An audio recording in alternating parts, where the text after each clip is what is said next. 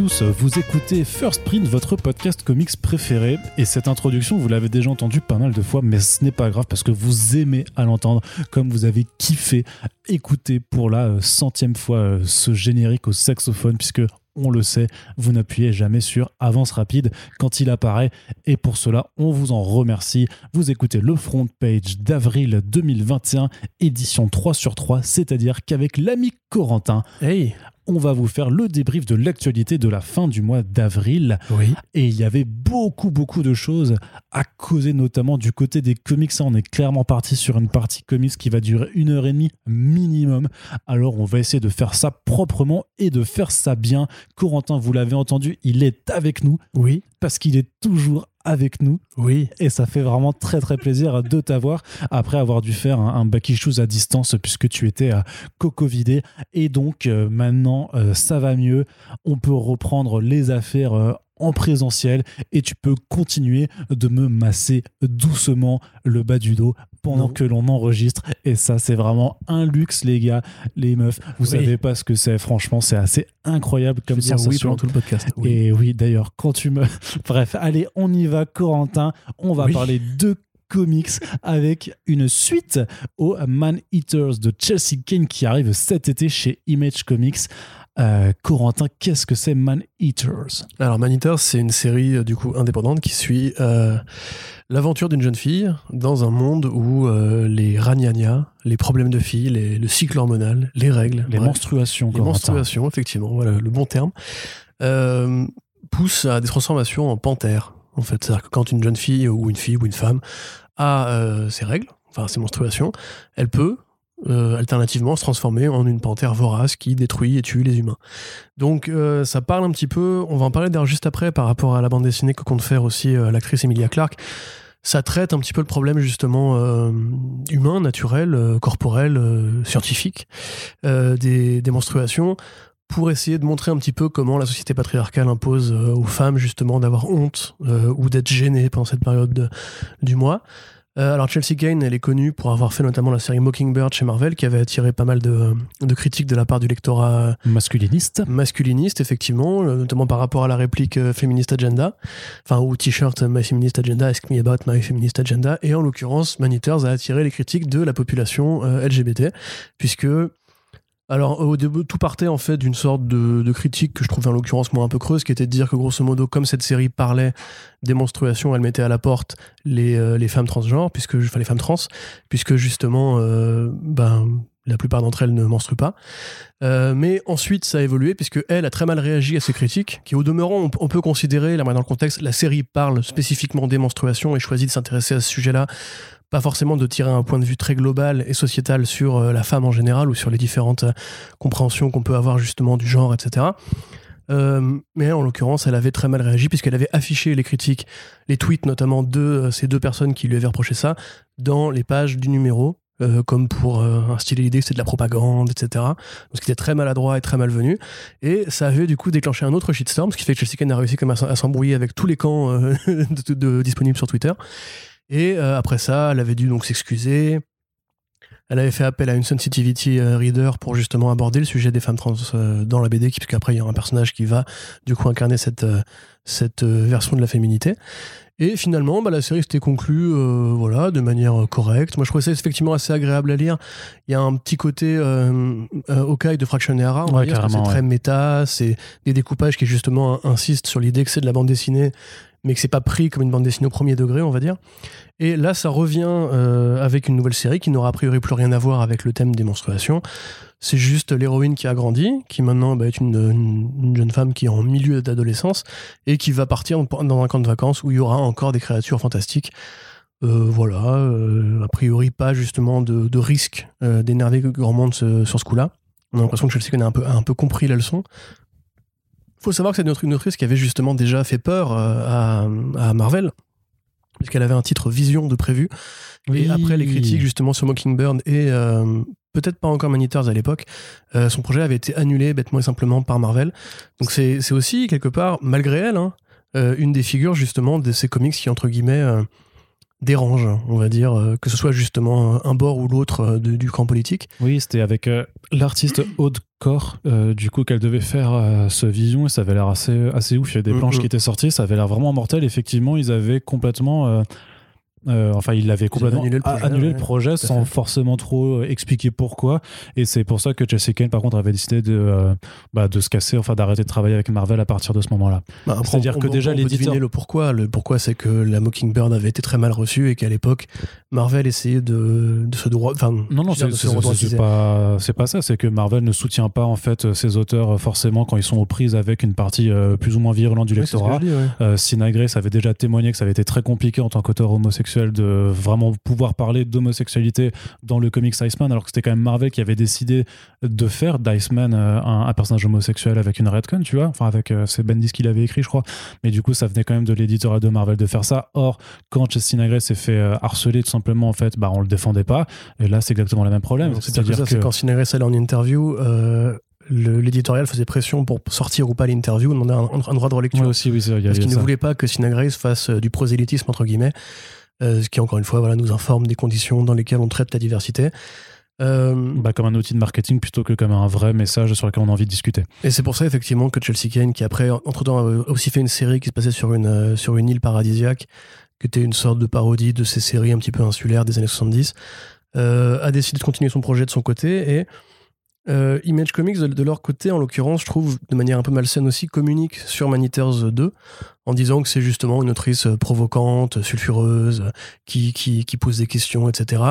Alors que c'est beaucoup plus bête que ça. En fait, les questions qu'elle a posées, c'était juste un t-shirt euh, Ask me about my feminist agenda qui a créé un shitstorm, puis ensuite une série qui parlait spécifiquement des femmes euh, cisgenres, qui a ensuite défrayé la, la chronique, et après, elle a pas su gérer son, son truc. Donc, à mon avis, euh, il y a un peu de mauvaise intention euh, du côté des éditeurs qui ont travaillé avec elle. Mais après, moi, j'avoue, je trouve que c'est une scénariste qui, qui, qui tient debout. Il n'y a pas. Il n'y a pas de faute majeure dans ce qu'elle fait en dehors justement des convictions éventuelles qu'elle a pu porter euh, euh, dans la première série Manitors. Là-dessus, chacun sera juge, ou chacune sera juge. Mais euh, ça reste une bonne nouvelle, je trouve, parce que la première série était plutôt sympathique. Et puis, Oui, bah, et puis en l'occurrence, c'est l'artiste qui était en charge des dessins sur les premiers numéros, donc Kate Nimchik qui revient. Et euh, graphiquement, avec, avec l'artiste aussi qui avait repris la série ensuite. D'accord, aussi avec Elise McCall, du coup. Ok. Mais enfin. Non, c'est Mitternick, je crois. La, Lia Mitternick, non? Non, non, c'était euh, c'était Elise McCall qui avait repris les dessins après Kate euh, Nimchik. Ok, d'accord. Bon, en tout cas, voilà. Les artistes de la première série reviennent. Bah, et euh, bah, super beau graphiquement. hein, Tout à fait. Et puis c'est vrai qu'on manque un petit peu de scénaristes comme ça, qui ont, une voix qui porte. Euh, Enfin, de scénaristes euh, féminines, j'entends. J'en- J'entends notamment chez Image. Donc c'est plutôt cool. Quelque part, il faudra voir justement vers quel terrain elle s'engage cette fois-ci et s'il y aura un troisième shitstorm pour voir si elle est vraiment maudite ou. Bah, on ne le lui souhaite pas. En tout cas, mais euh, c'est plutôt cool que d'a- d'aborder un peu ce côté d'autrice euh, dans la sphère des comics parce qu'en fait, c'est vrai que le premier, là, les, quelques premières news que l'on va aborder euh, nous parlent exclusivement de, scénaristes féminines. Donc, quelque part, c'est plutôt intéressant de. Enfin, intéressant de, quand même de simplement voir que l'industrie peut-être ouvre un petit peu plus ses portes, ou en tout cas c'est juste parce que c'est l'actualité du, moment qui veut ça. On imagine que si on fait le, le ratio à la fin de l'année sur le nombre de comics écrits par, par des femmes, sur le total, à mon avis, ne devra pas être non plus incroyablement mirobolant. Euh, ce qui me fait juste penser à un, panel auquel j'ai assisté là euh, hier à l'heure où on enregistre ce podcast où euh, Trina Robbins était présente pour parler justement du documentaire qui arrive là, le règne des super-héroïnes qu'on a abordé dans le précédent front page et où là une des questions abordées c'était vraiment euh, voilà comment est-ce que euh, l'industrie peut changer pour que plus simplement plus de scénaristes féminines en fait écrivent notamment dans le mainstream en fait des, euh, des high profile characters quoi donc des, personnages à fort potentiel vendeurs et voilà, sa seule réponse c'était juste, mais juste engager plus de femmes, tout simplement, parce qu'il y en a quand même beaucoup qui sont en activité. C'est pour ça qu'il y a des hashtags qui existent comme le Visible Woman, qui est là justement pour montrer les artistes, autrices en activité dans toutes les sphères culturelles d'ailleurs. Et donc, euh, c'est à l'industrie de, faire des efforts. En l'occurrence, c'est sûr que c'est plus facile quand on est dans l'indé, ou à la limite, euh, euh, c'est eux-mêmes les porteurs et les porteuses des projets qui, bah, décident en fait de proposer leur histoire et t'as l'accord de l'éditeur indé, mais disons que c'est quand même plus facile de le faire en indé, j'imagine, que euh, d'être recruté euh, voilà, par, euh, par les pontes de- du mainstream. fait, euh, les pontes du mainstream, déjà, bah, ils ont une visée euh, beaucoup plus large. On se souvient que Cebulski avait dit que les comics ne seraient plus politiques euh, dorénavant, tout en autorisant Ouais, justement des bah politiques et un message sur la diversité qui continue de se répandre. Mais ce qui est sûr, c'est que si tu veux avoir un propos qui justement va pas être au tiède ou qui va pas être dans le compromis pour pas gêner tout le monde, etc., voire qui va même pas chercher à donner dans le bon sentiment, parce que ça c'est un truc qu'on pourrait faire reproche à, à Marvel, voire à Marvel Studios en général, c'est que ces luttes euh, pour euh, l'égalité des droits entre les, communautés et les, les différentes manifestations de l'individu sont généralement euh, faites au prix justement de grands messages éloquents à la fin sur une musique triste et compagnie. Que là, pour le coup, en Indé, on voit quand même des comics qui vont beaucoup plus loin, qui sont beaucoup plus énervés. Même si là, en l'occurrence, Maniteur, c'est pas un bon exemple, parce que c'est une série qui reste quand même plutôt comique, parodique, et euh, qui plus dans la satire à la Mark Russell, on va dire, que euh, vraiment dans le côté, euh, tu vois, punissons les gens. Là, tu vois, Shanghai Red, par exemple, serait plus violent dans l'espèce de, retournement inverse de ce genre affreux que le le Rape and, Revenge. Mais, euh, mais voilà. Très bien. Et donc on passe justement à une autre annonce de, de projet qui est un peu particulier puisque c'est un comic book qui sera euh, chapeauté par Emilia Clarke, Wow. l'actrice Exactement. Daenerys, donc euh, la Mother of Dragons, qui nous propose un titre. Targaryen, Voilà, c'est ça. Non, non, mais voilà, donc la, la Mother of briseuse de chaîne, euh, avec son, son blast très très long. Voilà, donc la Mother of Dragons qui nous écrit un titre qui s'appelle Mother of Madness, M-O-M, avec, euh, avec l'artiste, la dessinatrice Leila Lev euh, au dessin et aussi en compagnie donc de Marguerite Bennett euh, au scénario. Donc Marguerite Bennett qui a fait Insect euh, notamment chez, chez Aftershock et justement et ben là on est euh, on n'est pas du tout chez Aftershock euh, si? Non? Non, non, pas du tout. Non. C'est euh, c'est Dark Horse. Non, c'est. Non, non, non, je sais plus. C'est pas Boom? Non, c'est pas Boom. Voilà, bon, je vais en parler pendant que tu cherches. Alors, effectivement, euh, tu l'as pas mis dans ta quelques temps après. Ah bon? Ouais. Quelques temps après. si c'est bon pardon chez Image Comics Quelques temps simplement. après Keanu Reeves, euh, c'est Ouais, encore une fois une vedette, euh, une vedette du grand écran, en l'occurrence, parce que c'est vrai qu'Emilia Clarke, on la connaît surtout pour le rôle de Daenerys, mais elle a fait des, films aussi extraordinaires que Solo, ou que Terminator Genesis. Elle a quand même choisi ouais, les, les très bons bails. euh, Bah, je, je pense qu'elle a explosé avec Game of Thrones, et du coup, les studios sont venus la, comme beaucoup d'acteurs de Game Oui, of bah, Thrones, comme, sont venus la euh, rameuter. Comme cette actrice nulle là qui joue dans Stranger Things. Emily Bobby Brown. Ouais, ouais, Tout à putain. fait, ouais, exactement. Même le mec qui joue Theon Greyjoy, euh, tu sais, qui avait fait le prédateur de Shane Black, qui je pense au départ partait d'une bonne idée, mais Le voilà. frère de Lily Allen. hein. Euh, oui, c'est ça, Ça. putain, comment il s'appelle? Je, Le pote de Happy, là, putain, j'ai oublié son nom. Bref, ce mec-là, par exemple. Mais quasiment tous les acteurs de Game of Thrones ont vu comme ça, enfin beaucoup. Euh, pareil pour Arya Stark qui a fait, euh, qui a fait New Mutants, tu vois, quelque Ouais. part. Et d'ailleurs, il y avait aussi un autre mec de. Et Jon Snow qui a fait Pompéi là. Ouais, ah oui, putain, j'avais oublié ça. Avec Paul W.S. Anderson, non? Ouais, peut-être. C'était pas avant la série? Non, c'était pendant. Kit C'est Harington. Et qui va faire Eternals aussi, d'ailleurs, bientôt. C'est vrai. Mais donc bref, euh, fin de cette magnifique euh, séquence. Que sont-ils devenus? Euh, Emilia Clarke, effectivement, donc euh, qui- je crois qui je crois qui d'ailleurs est une maman aussi à la ville, fait un comic simplement qui encore une fois, comme Manitors, parle de menstruation. Alors je, me demande d'ailleurs s'il y aura un shitstorm sur elle parce que ce qu'elle dit dans le communiqué, c'est euh, c'est cool parce que c'est vraiment un truc très féminin. Tu vois, donc en fait, c'est encore une fois la porte ouverte à ces genres de, cri- de critiques sur la transphobie. Euh, où en gros, bah, elle explique que simplement une nana aura ses, euh, des, super pouvoirs pendant sa semaine de, de menstruation. Donc c'est une idée qui est originale. Ça me fait penser un petit peu à. Tu sais, il y avait cette BD avec une nana. Je suis, je suis le conseil Spider-Woman en fait. Spider-Woman, tu sais, qu'à un moment donné, elle, elle était enceinte pendant Ah la ouais, de, euh, de Rodriguez, je crois. Euh, Javier Rodriguez qui l'avait illustré à ce moment-là, je, je dis pas de bêtises. Bref. Et pour le coup, voilà, c'est ce- ce côté un petit peu, on réapproprie les codes de la féminité, ou plutôt des trucs qui justement touchent euh, plus spécifiquement à des, des, des traits de féminité qui ne peuvent être compris ou écrits que par des femmes. Et en l'occurrence, je ne, je ne tire pas un propos justement sur, euh, euh, je dis bien les femmes cis, hein, évidemment, là, dans, dans, dans ce truc-là. Mais euh, ça a l'air mignon. Les premières pages, en tout cas, donnent assez, donnent assez envie, je trouve. Ça a l'air assez chaleureux, assez absurde. Quelque, on, on a, on a souvent vu justement l'inverse. Tu sais, des trucs qui sont très masculins ou très identifiés comme des, des, des critères euh, dans la société capitaliste, comme par exemple, je pense à Jacked.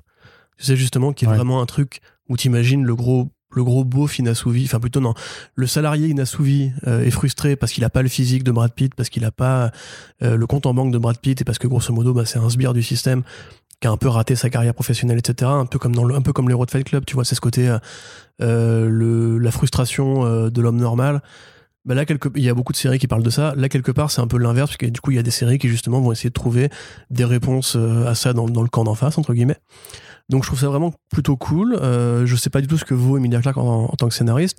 Bennett va être là pour la guider. Après, voilà, comme, c'est c'est euh, c'est comme pour Keanu Reeves voilà, avec, Matt Ma- Kint, avec tout à Matt fait. Kint, tu vois. euh, euh, a priori, voilà, elle va, elle va écrire le plot, les dialogues peut-être, et elle va être guidée par Matt Bennett pour, pour la mise en image, enfin pour la mise en, en mouvement, on va dire.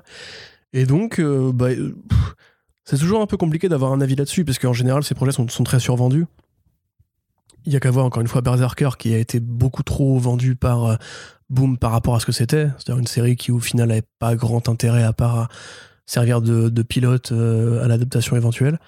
Là, il est très probable aussi qu'elle fasse ça en ayant peut-être en tête l'idée d'en faire une série ou un film un jour, même si elle dit que ce sera vraiment absurde et vraiment violent. Elle dit que ce sera euh, très comique, violent à la Deadpool, donc en gros un truc vraiment qui, qui va oser euh, euh, donner dans la série B assumée, etc. Mm.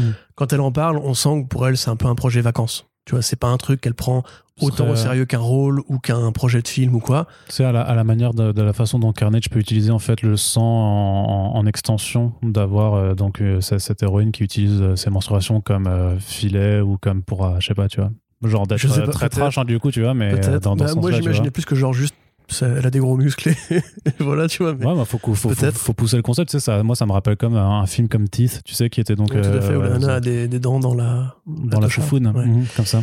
Tout à fait. Très bon film, hein, au demeurant, on vous conseille Tiff si vous ne l'avez pas vu. C'est Ouais. rigolo. Et, Mais euh, tu vois, il y, avait, même il y avait euh, un autre qui s'appelle euh, One Eyed Monster, donc qui est vraiment un film d'horreur un peu fauché. En gros, c'est des mecs qui partent faire un tournage d'un film porno dans, dans, dans un chalet avec Ron Jeremy, tu sais, cet acteur porno pas très beau, fait, ouais. mais qui a un énorme, un énorme sexe. Et en fait, euh, la Tu peux dire une très grosse bite. Hein, oui, mais je, je- je sais, mais voilà, j'ai pas envie de me faire censurer par tu sais, la, la, la Peggy ou les, les trucs de Apple podcast là. Mais, mais en gros, et du coup, Ron Jeremy se fait, en fait, se fait buter par un extraterrestre qui en fait prend, procé- prend possession de sa queue. Et du coup, après, tout le film, en fait, c'est le reste du casting qui se fait buter par la bite de Ron Jeremy qui se Ah, balade c'est l'homme qui assassinait les femmes avec sa bite. C'est ouais, c'est- pas la même variation quoi, mais, mais du coup c'est ultra, ultra drôle avec euh, ces scènes comme ça où t'as la meuf qui fait ah comme ça parce que t'as un, un énorme gay qui s'approche sur elle pour la. C'est un trauma. trop ou Ouais, c'est dans l'esprit, c'est clairement dans l'esprit, hein, c'est a un fauché. truc comme ça chez C'est fauché, pas ultra bien réalisé, mais c'est ultra, ultra marrant quoi. Et, Ok. euh, Bon, là, a priori, je sais pas si ça va aller aussi loin parce que c'est vrai que Clark, a quand même une carrière. Tu vois ce que je veux dire va pas prendre le risque de faire bah un truc justement, faire un truc, euh, faire un truc un peu trashouille et tout, ça peut être, euh, ça peut être fun. Je sais pas, honnêtement, moi je, je, je sais pas quoi en attendre. Moi, Parce je que je te dis, à, à- à mon avis, pour ces vedettes-là du cinéma et de la série télé, euh, le comics, c'est un truc qu'ils font voilà, sur leur temps libre pour se faire un petit, pla- un petit plaisir personnel. Ouais, mais pour les autres impliqués, pour Bennett ou pour Layla Lays, c'est un vrai travail Ouais, aussi. donc, peut-être, je te dis euh, pas le contraire. Par contre, je pense que ce projet aura beaucoup de résonance parce que Emilia Clarke, mais si tu le prends juste comme un truc de bande dessinée, est-ce que ça va être le machin? La, la- la cover numéro 1 est super jolie par contre. Mm. Euh, on dirait vraiment une petite affiche ouais, ou un petit tableau, euh, une petite affiche de film ou un tableau. Steve McKean un peu. Donc, euh, non. Non, non, c'est une artiste féminine qui l'a fait. Non, mais je sais, je sais, mais il y a un esprit Dave McKean. je elle a dit, de toute façon, elle a dit, elle veut un, all- un all girl book euh, justement pour euh, pour mettre en avant ce truc-là. Donc c'est cool. Encore une fois, si ça peut ramener euh, de nouveaux lecteurs, de nouvelles lectrices, et puis bah, de l'argent pour Image Comics, euh, on est content. Mais je pense vraiment qu'il y aura un truc en mode genre, ce sera optionné au moins. Ouais. Bon, c'est sûr. Bah, du coup, effectivement si c'est, elle pourra pas utiliser euh, ses, menstruations comme euh, comme filet. euh, dans ce cas-là, ce que je pense que ça, ça passera pas pour le, le grand Enfin. Berserker, c'est violent et Oui, mais mais il y a quand même une sorte. Enfin, tu, tu reconnaîtras que notre Ouais, société a encore un, certain, un certain, une certaine gênance justement avec le sujet des règles de façon plus générale. Donc, je pense pas que. Mais justement, c'est là que Bah, ces projets-là sont importants. Oui, mais c'est pour ça que dans mon esprit, enfin dans mon, dans, dans mon idéalisme, ce sera encore plus intéressant vraiment d'en faire un outil vraiment qu'elle utilise pour justement complètement casser le tabou. Mais je pense que ce n'est pas du tout euh, Mhm. ce que une- le, le média est prêt à accepter. Disons que ça, moi, je l'aurais attendu si ça avait été Alex de Campi qui l'avait écrire, qui l'avait aidé à écrire, et pas Marguerite Bennett, parce que Marguerite Bennett, ce Elle qu'elle a fait, Non, non, non, non. Non, mais non, Insect, c'est érotique, mais c'est pas dégueulasse. C'est pas. C'est très gore par moment et ça mêle justement, ça mêle le sexe. Mais, tu vois, mais. Berserker, Berserker, c'est gore aussi. Tu vois, il y a gore et il y a dégueulasse. Tu vois, enfin, pas dégueulasse, mais absurdement, absurde. Bah, Insect, ça va être enfin relis Insect parce qu'il y a vraiment des Ouais. scènes sur justement avec le côté prédation, le côté très, euh, très, euh, très, on va dire carné en fait sur, sur le côté viande et tout ça. Euh, et le, justement où ça mélange l'imagerie sexuelle et horrifique. Non, mais euh, il y a certaines planches de Insect qui sont vraiment pas. Mais je te dis pas que c'est propre. Je te dis juste que le coup. C'est vrai, parce qu'on est en train d'avoir un débat sur est-ce qu'elle aura les tentacules de Carnage avec, son, avec, son, avec ses pertes de règles. c'est- voilà. Mais Typiquement, Moi, je, je pense que c'est une idée qui jaillit de ton esprit malade, mais que Marguerite Bennett n'aura pas eu. Mais peut-être que tu auras raison, et je suis prêt à prendre le pari pour un kebab. les, fameux, les fameux paris euh, autour du Kea. Non, effectivement, c'est juste une idée En tout cas, voilà, c'est ça. Le- Le nom de d'Emilia Clarke permettrait de mettre ce sujet-là et cette BD-là en avant, donc c'est cool. Mais justement, Mais c'est une. Après, pour moi, je pense que ce serait inoffensif, en tout cas. Mais justement, Marguerite Bennett, on en parle aussi parce qu'elle sort un titre chez Bad ID qui s'appelle The Lot euh, avec euh, Renato Guedes au dessin. Ouais, alors ça, c'est un truc qui était, déjà annoncé euh, pendant, C'était, ça avait été annoncé. pendant l'angle mort, on va dire, des podcasts et des- du site comicsblog.fr. Euh, Donc l'angle mort, hein, pour rappel, c'est quand on était euh, sans emploi et qu'on pouvait Voilà. plus rédiger dessus, hein, tout simplement. c'est le chômage, en fait. l'angle mort, c'est le chômage. Donc, euh, ouais. Ouais, ouais, carrément. Bah, c'est l'histoire de. Je te laisse. Hein. Alors, c'est encore un truc qui parle de cinéma et d'occultisme, comme ça avait pu être le cas d'ailleurs récemment dans Reckless ou dans Fatal ou euh, dans plein de séries. C'est vrai qu'il y a une vraie, une une ah, voilà. Fascination. Je vais articuler. une Fascination. vraie fascination pour en fait ce moment où le cinéma de série B a croisé un petit peu la culture hippie et la culture cultuelle des hippies dans les années, des années 70, notamment avec la drogue, avec les proximités que pouvaient entretenir euh, les réalisateurs avec la mafia, avec euh, les, rites sataniques, c'est tout le complotisme qu'on a euh, par rapport à cette période-là aujourd'hui. Là, ça tendrait un peu aussi à, me faire penser à Cannibal Holocaust. puisque Cannibal Holocaust, pour ceux qui l'ont pas vu, c'est un fan footage où il y a des vrais animaux qui sont vraiment tués. Euh, le film avait fait polémique à l'époque parce que justement on croyait que le réal avait vraiment assassiné euh, les acteurs et actrices. Mais les- tellement en fait, bien fait en fait. C'est ça, bah, euh, voilà. c'est- bah, c'est surtout qu'ils avaient joué le jeu pendant la promo en fait de, de justement de pas donner de parole aux acteurs. Oui, il y, avait- pas où ils il y avait eu un procès même. Oui, je crois où les acteurs un- avaient dû apparaître en place publique pour dire non, on est vraiment vivant fait, c'est un film. Parce qu'il était inculpé pour meurtre. Voilà, et donc là c'est pareil, c'est un réalisateur qui est tellement obsédé par le réalisme qu'il veut filmer vraiment, euh, il fait un film d'horreur, Il veut faire du snuff. il veut vraiment filmer les morts. Et euh, alors on sait pas exactement ce qui se passe sur le tournage, mais une série d'accidents et de, de faits euh, mystérieux se surviennent qui enterrent le projet, euh, le studio est quasiment détruit. Et puis 40 ans plus tard, une jeune productrice va récupérer les rênes de la société de production pour essayer de la relancer. Et évidemment, elle va du coup découvrir. Donc le lot, c'est le plateau en fait, le, le lieu de tournage, tu vois, on dit on the lot. Mhm. Euh, et du coup va découvrir ce qui s'est passé et quelles ramifications ça peut avoir avec le présent. Donc c'est un truc voilà de, de maison hantée très classique, sauf que c'est appliqué au cinéma. Euh, la première couverture est top, Ouais. c'est très très joli, très, très ça, donne envie. Il y a ça qui a été annoncé et il y a eu des premières planches pour Sleigh Bells. Euh, là pour le coup je vous le résume vite fait, on en a déjà parlé aussi. C'est donc euh, l'autre série de Bad ID qui va se lancer. C'est pas une série, c'est un one shot qui juste en fait parle d'un chasseur et son fils qui sans faire exprès en allant euh, en allant tirer le cerf, euh, bah, tire sur les, les, les rennes en l'occurrence du Père Noël. Et donc bah, le Père Noël euh, c'est comme John Wick, c'est-à-dire que tu butes un de ces animaux, bah, il passe en mode full berserk et le Père Noël va aller défourailler des humains du village voisin jusqu'- jusqu'à trouver euh, ceux qui ont tué son précieux renne. Et donc c'est ultra violent, c'est ultra série c'est ultra débile. C'est un peu l'équivalent euh, Papa Noël de Battle Pope ou The Red ou John Wick encore une fois. Et c'est super, euh, c'est super cool. Donc voilà, deux bons titres pour Bad ID. Le problème, c'est qu'on n'aura peut-être pas les Voilà. moyens d'y accéder. Parce que voilà, le problème de Bad ID, c'est qu'ils ont une stratégie de publication qui est vraiment très particulière, c'est-à-dire que c'est du euh, single issues only, seulement en physique, donc pas de version euh, numérique, donc on, on peut pas les prendre sur Comixology, et euh, bah, on sait pas, il n'y a pas de trade paperback de prévu non plus, c'est-à-dire que ça sort vraiment qu'en single issues, parce que leur stratégie justement de mauvaise idée dans un secteur où le single issues a quand même de plus, de mal, de, de plus, de, de plus en plus de mal à survivre, bah, l'idée c'est d'imposer en fait aux gens d'aller dans les comic shops, avec en plus un tirage, enfin une sélection de comic shops limitée aux États-Unis qui peut proposer ces titres, ce qui est plus ou moins une, bonne idée puisque ça, ça entraîne forcément des, des courses aux spéculations après. Donc voilà, c'est c'est vrai que l'ensemble euh, peut faire office de, de, de mauvaise idée. Et le truc, bah, c'est que c'est euh, Warren Simons et Dinesh Shamdanzani euh, qui sont aux commandes. C'est les mecs qui ont réussi à le reboot de Valiant en 2012, qui ont réussi à faire mettre Valiant aux Eisner Awards plusieurs années de suite pour pas mal de, de leurs séries. Et bah, ils ramènent tous les noms avec qui ils ont collaboré. Donc il y a du Matt Kint aussi, il y a du Jeff, il y a du Jeff Lemire, il y a, il y a plein de gens très talentueux qui vont, du Doug il y a Lewis Braithwaite. LaRosa aussi, non? Ouais, ouais, ouais. Il y a Lewis, bah, il y a Lewis LaRosa, il y aura Miku Soyan aussi, il y aura vraiment tout- toutes, ces, toutes, ces brutes, euh, littéralement, de, de dessins qui seront là-dessus. Donc, c'est. euh, Il y a une série avec des dinosaures et des insectes géants aussi. ouais, bah, ça a l'air trop cool. Mais le truc, c'est que effectivement, à moins qu'il y ait des accords trouvés avec des éditeurs français, on n'est vraiment pas certain. Ou alors, je sais pas si, euh, si nos amis de, de Pubs, Comic Zone et autres euh, boutiques arrivent à s'en procurer et à les faire venir des États-Unis. Mais Euh, je suis même pas sûr qu'ils soient intéressés parce que c'est une proposition très indé. Il y a pas beaucoup de gens qui vont s'y intéresser et passer commande pour qu'il y ait juste un seul Gus en France qui- parce qu'il y aura juste deux trois personnes qui vont dire on veut les lire. Euh, C'est pas assez. Le calcul est pas rentable en termes de Non, mais rentable- de- Tu peux quand même te douter qu'il y a des volumes qui vont être faits en France. Bah non, c'est si. pas pas évident. Non, mais traduire. je veux dire, si, si des éditeurs français veulent aller acheter les droits des BD. Oui, mais euh, oui, mais tu sais pas dans leur esprit malade vu leur vu leur concept de mauvaise idée. non. C'est spécifique aux États-Unis à la spéculation du marché du single, c'est ça qui les intéresse pas. Euh, le fait de proposer de la BD en France, ils auront besoin de, de toute façon de. À un moment donné, ils ont besoin d'argent quand même, tu vois. Ouais, mais s'ils arrivent à s'en sortir avec leur seul modèle et qu'ils disent non, c'est US only. euh, À mon avis, il y a déjà des mails qui ont été envoyés à Dinesh. hein. Oui, mais c'est pas dit qu'il Vu, vu la tracklist qu'ils ont, euh, C'est pas dit qu'il ait reçu des ré- que, que ces mails-là aient reçu des réponses tu veux Corentin. parier un kebab? Non, je veux pas parler de kebab. On continue toujours avec une bonne nouvelle. Du côté d'Image Comics, c'est à partir du mois de mai que démarrera le second volume de Hey Kids Comics de Howard Shakin. Et euh, bah, c'est une plutôt euh, très bonne nouvelle puisque bah, c'est alors euh, Howard Shakin, une brève présentation. Ah, euh, bah, Howard Shekin, gérant du dessin de BD dans les années 70 et 80, qui a fait Black Keys, donc qui a révolutionné le marché en, en réussissant à proposer une BD érotique euh, grand public. Euh, voilà, donc Black Keys qui parle de vampires et de, encore une fois, d'horreur et de culte et de hippie, etc.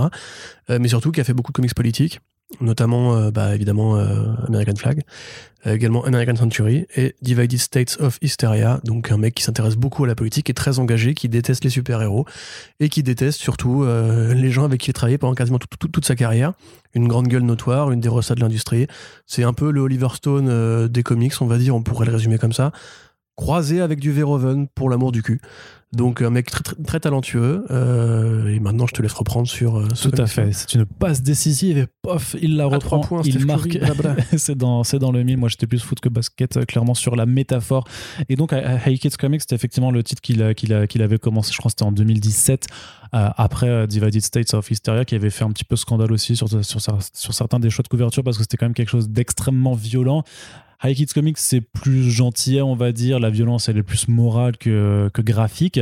Mais ça, en grosso modo, le titre retrace le destin de trois personnes qui décident, de, enfin, qui sont des dessinateurs de, comics. Ça les suit à plusieurs périodes temporelles. Et en même temps qu'on suit leur destin, en fait, eh ben, on, croise en fait énormément de figures, d'éditeurs, d'artistes, de, mecs du cinéma, de l'industrie, qui sont plus ou moins en des croisées de personnes qui ont réellement existé. Donc en fait, ce que fait Howard Chaykin avec High Kids Comics, c'est simplement une synthèse euh, d'à peu près euh, toutes les magouilles et tous les sales coups que- qui, se- que- qui se sont faits dans l'industrie par des personnalités plus ou moins reconnues. Et c'est synthétisé sous la forme de personnages fictifs mais qui sont un petit peu voilà des, euh, des mélanges de je sais pas l'un sera par exemple un mélange de Stanley et de Jack Kirby l'autre sera un amalgame entre, entre, Steve Ditko et peut-être avec Shaiken lui-même. Donc il y a des choses qui sont plus ou moins reconnaissables que ce soit dans des discours ou que ce soit un petit peu dans la posture des personnalités ou parfois même dans, dans le dessin de check-in qui a quand même un petit peu vieilli, il faut bien le dire que c'est pas forcément le truc euh, le plus accessible graphiquement, mais c'est vraiment euh, à la fois une déclaration d'amour et un petit peu de haine euh, envers l'industrie du comics, envers son, son- son fonctionnement. Et je vous invite à titre personnel à lire l'interview du, du bonhomme que j'avais effectué il y a deux ans et qui est sur, toujours sur, sur comicsblog.fr où je personnellement c'est un peu une des meilleures interviews que j'ai que j'ai pu conduire. C'est pas euh, en la relisant je, trouve que la retranscription a certaines formules qui sont un peu un, peu abruptes et un peu trop littérales par rapport à ce qu'il me disait. Mais c'est un vrai plaisir en fait de, de, voir un type effectivement euh, tirer à boulet rouge. Vais pas dire qu'il a un problème forcément avec l'industrie mais qui dit juste et, qui dit juste en fait ouais euh, les super héros c'est un truc de gosses qui ont pas réussi à grandir et c'est de la merde. Si moi je l'ai fait c'est juste parce que j'avais besoin de payer mon loyer et c'est tout. Et mais sinon ça m'emmerde. Et euh, et vraiment euh, tout ce que je raconte en fait, euh, rien n'est arrivé parce que forcément les situations sont fictives avec des personnages fictifs, mais il me dit rien n'est arrivé, mais tout est vrai. C'est-à-dire que voilà tout, tout ce qui tout ce qui peut avoir lieu là- là-dedans est, euh, est, est réellement arrivé à un moment ou un autre. Et je pense que c'est une œuvre qui permet de prendre du recul en tant que fan de comics, en tant que lecteur, euh, d'avoir juste un peu une forme de recul sur des crasses euh, qui, qui ont forcément aussi toujours lieu, mais notamment sur la façon à la fois dont certaines personnes en fait ont littéralement bâti des empires sur le travail des autres et sans forcément leur accorder de reconnaissance. Donc avec l'exemple évident de Stanley par rapport à ses nombreux collaborateurs, comment il leur a mis à l'envers euh, entre bah, Steve Ditko, ah, Jack Kirby. Nelson Wheeler, oui. les droits de Superman. Euh. Oui, non, mais voilà. Après, revoir sur les droits de Superman, sur la façon dont Bob Kane a floué Bill Finger. Voilà, en fait, il y, y, a vraiment ce, ce premier constat-là qui est. Euh, bah, si Bob Kane a niqué Bill Finger. C'est encore, encore un, un autre truc là pour le coup. On, on, en refera un débat. On en, on en, reparlera. On en, reparlera. En tout cas, voilà, les, les comics euh, vus par l'œil euh, corrosif. Euh, voilà, et, et, et, l'autre versant, c'est aussi la façon dont des mecs en col blanc et cravate, en fait, n'en ont absolument rien à foutre de la bande dessinée et utilisent juste les super-héros et, les, et toutes les créations comme des IP pour en faire tout simplement un business. Il y a vraiment des scènes où tu vois les auteurs qui sont invités pour les premières, enfin pour les avant-premières de certains films et où ils te montrent clairement que personne n'en a rien à foutre d'eux en leur disant, ouais, c'est quoi le, le prochain le prochain truc que tu vas créer pour cinéma alors que le mec essaie de te répondre mais moi en fait je fais, je fais de la BD et on fait ah de la BD pardon. Et on passe à, et on passe à l'autre. Donc voilà c'est très caustique c'est pas traduit encore en, VF parce que je pense que ce, ce serait sûrement un petit peu dur à vendre vraiment au public français parce que ça concerne quand même un sujet très particulier. C'est une industrie qui n'est pas la nôtre. Mais voilà très bonne nouvelle de d'avoir ce volume 2 qui arrive chez Image Comics. En tout cas on sera au rendez-vous pour en lire donc voilà donc euh, plusieurs projets là en indé qui sont assez excitants. On est plutôt content euh, de, ces choses-là qui, arrivent. Et puis maintenant, on va s'intéresser à quelque chose d'un peu moins d'un peu moins funky. Euh, Corentin Red Sonia chez Dynamite aura également droit à une anthologie Black White Red c'est un petit peu fatigant quand même puisque on vous l'a déjà évoqué dans différents front pages la mode des anthologies chromatiques est décidément lancée ça avait commencé pourtant euh, très bien il y a 30 ans, euh, dans les années 90, avec euh, bah, juste Batman Black and White, avec Marc Ciarello qui avait eu cette brillante idée. Et euh, depuis ben, moins d'un an, en fait, on a vu le concept se décliner euh, ad, euh, ad nauseam. alors, du coup, ben, on a eu Superman Red and Blue qui a de très bonnes histoires, c'est pas le propos, mais c'est juste la déclinaison de la formule qui commence un peu à poser problème. On a Wonder Woman Black, White and Gold. Et sur le rouge, particulièrement, ben, chez Marvel, on a Wolverine Black, White and Blood, concept qui a été appliqué pour Deadpool et pour Carnage. on a aussi la série Harley Quinn White, Black, White and Red qui a été faite. Et donc maintenant, Dynamite se lance aussi là-dedans avec Red Sonia. Et effectivement, il y a un argumentaire, enfin c'est compréhensible puisque c'est une guerrière rousse, donc forcément on peut faire du noir et blanc avec des touches de rouge à la fois pour sa chevelure de flamme et également parce que bah, c'est une guerrière, donc elle fait couler le sang avec son épée. Et donc, quelque part, ça permettra aussi d'avoir ce genre de choses. Mais quand même, c'est, ça se voit que les mecs ont plus trop d'inspiration, non? On avait parlé du fait que tu devais pas tout dire, en fait. Oui, mais Sinon, tu moi, j'avais plus rien à répondre. Oui, mais t'as beaucoup parlé sur les trois premières news, donc euh, mais Tu vas parler plus que moi sur World Check-in, qu'est-ce que tu racontes? Oui, et moi je te les passements de jambes, là, les passe-passe, Arnaud Kikou. Trois premières. Ah, Allez. tu joues solitaire là. Est-ce que tu, euh, est-ce que tu es content? Non, je m'en bats les couilles complètement, mais vraiment fort en plus. Déjà Red Sonia, je trouve qu'ils en font trop avec euh, ce personnage-là. C'est un peu la mascotte involontaire de de Dynamite. Dynamite, puisque maintenant qu'ils ont les droits euh, pour de bon. bon c'est très compliqué, hein, l'histoire des. Enfin, non, remarque, c'est pas compliqué du tout. Mais l'histoire des droits, de, Red de Red Sonia, en fait, ils sont partagés entre Marvel, qui a créé le personnage, puisque c'est pas un personnage qui a vraiment été créé par Robert E. Howard. Il y a effectivement Sonia Larousse, mais qui n'a rien à voir avec Red Sonia. Et il y a Dark Agnes de Chastillon, qui n'a, elle non plus, rien à voir avec Red Sonia. C'est une sorte de croisement des deux opéré par Roy Thomas pendant ces années sur Conan. Et c'est plus ou moins une Conan féminine, euh, à un âge légèrement différent, avec un, bestiaire qui est plus ou moins le même. Euh, là, on avait déjà parlé du volume de Conner et Palmiotti, qui, euh, avec cet artiste qui aime bien les femmes en chair. Arnaud ne m'aide pas du tout, donc c'est cool. voilà, donc il y a, ce volume-là qui mhm. arrive. Il y a toujours Vampire et la Red Sonia de temps en temps. Il y avait le, volume de Marc Russell jusqu'à récemment qui avait droit à une extension. Donc il y a beaucoup en fait, chaque année il y a beaucoup de séries Red Sonia qui sortent, c'est leur Batman, c'est leur Spider-Man à eux. On n'en est pas au point de Batman évidemment, mais Dynamite publie moins de toute façon que DC et Marvel. Et là effectivement c'est euh, c'est pas une mauvaise idée. Sur le papier, j'ai envie de dire qu'effectivement comme tu dis, elle est rousse, euh, c'est des séries qui sont généralement assez sanglantes, ça peut s'expliquer effectivement, mais c'est plus que ça arrive après effectivement toute cette vague d'autres séries qui utilisent ce gimmick colorimétrique, parce que je suis, je suis désolé, mais encore on peut comprendre que ce soit une bonne idée sur le papier pour Wolverine, qui est effectivement un héros qui, qui, qui, a un rôle à jouer dans le fait de, faire, de répandre du sang. Pour Carnage, pareil, l'idée est bonne, mais la série est mauvaise. Et pour, euh, pour Deadpool, bon, on n'a pas encore vu. Mais grosso modo, en fait, le, le côté euh, anthologie, au-delà même du côté colorimétrique, le côté anthologie devient en fait très fatigant. Je pense sincèrement qu'en fait tout ça est une question simplement de prix à payer qu'à mon avis, tu peux plus facilement vendre un numéro un peu plus cher quand c'est une anthologie parce que justement, tu payes pour un numéro, tu peux spéculer sur un numéro et tu peux en fait simplement payer une équipe que pour un numéro, ce qui évite de s'engager trop loin dans le futur ou de faire un contrat plus global. Et ce truc-là, en plus du gimmick colorimétrique, fait que bah, est-ce que tu peux pas juste négocier avec ton coloriste pour qu'il fasse un taf un peu moins euh, onéreux puisqu'il aura qu'une couleur à faire? Non, non, ça je pense pas. Moi, je pense que vraiment ça joue parce que ça, ça m'étonne que les éditeurs tablent autant là-dessus alors que en vrai, euh, je vois pas l'intérêt. C'est-à-dire que je, je dis, je vois l'intérêt à petite dose. Je vois pas l'intérêt comme ça que tout le monde se lance là-dedans. À mon avis, il y a un filon qu'on qu'on capte pas. Il y a un filon qui, d'intérêt interne qui nous échappe parce que honnêtement, Wonder Woman euh, Black and Gold, c'est débile. C'est pas les couleurs de Wonder Woman. L'or n'est pas la couleur, la couleur déterminante de Bah, Wonder Woman. si, ça tiare, le, tout. la- le lasso C'est de vérité, le lasso de vérité. C'est tout. Elle a du rouge, du bleu et du blanc. Oui, mais ces accessoires. Ferme les yeux et pense à Wonder Woman, les- tu les vois pas tu vois les pas bracelets sont dorés aussi. Non, non, non, non, non, c'est- pas sa couleur réelle, c'est juste que le rouge et bleu, c'est déjà Superman en fait.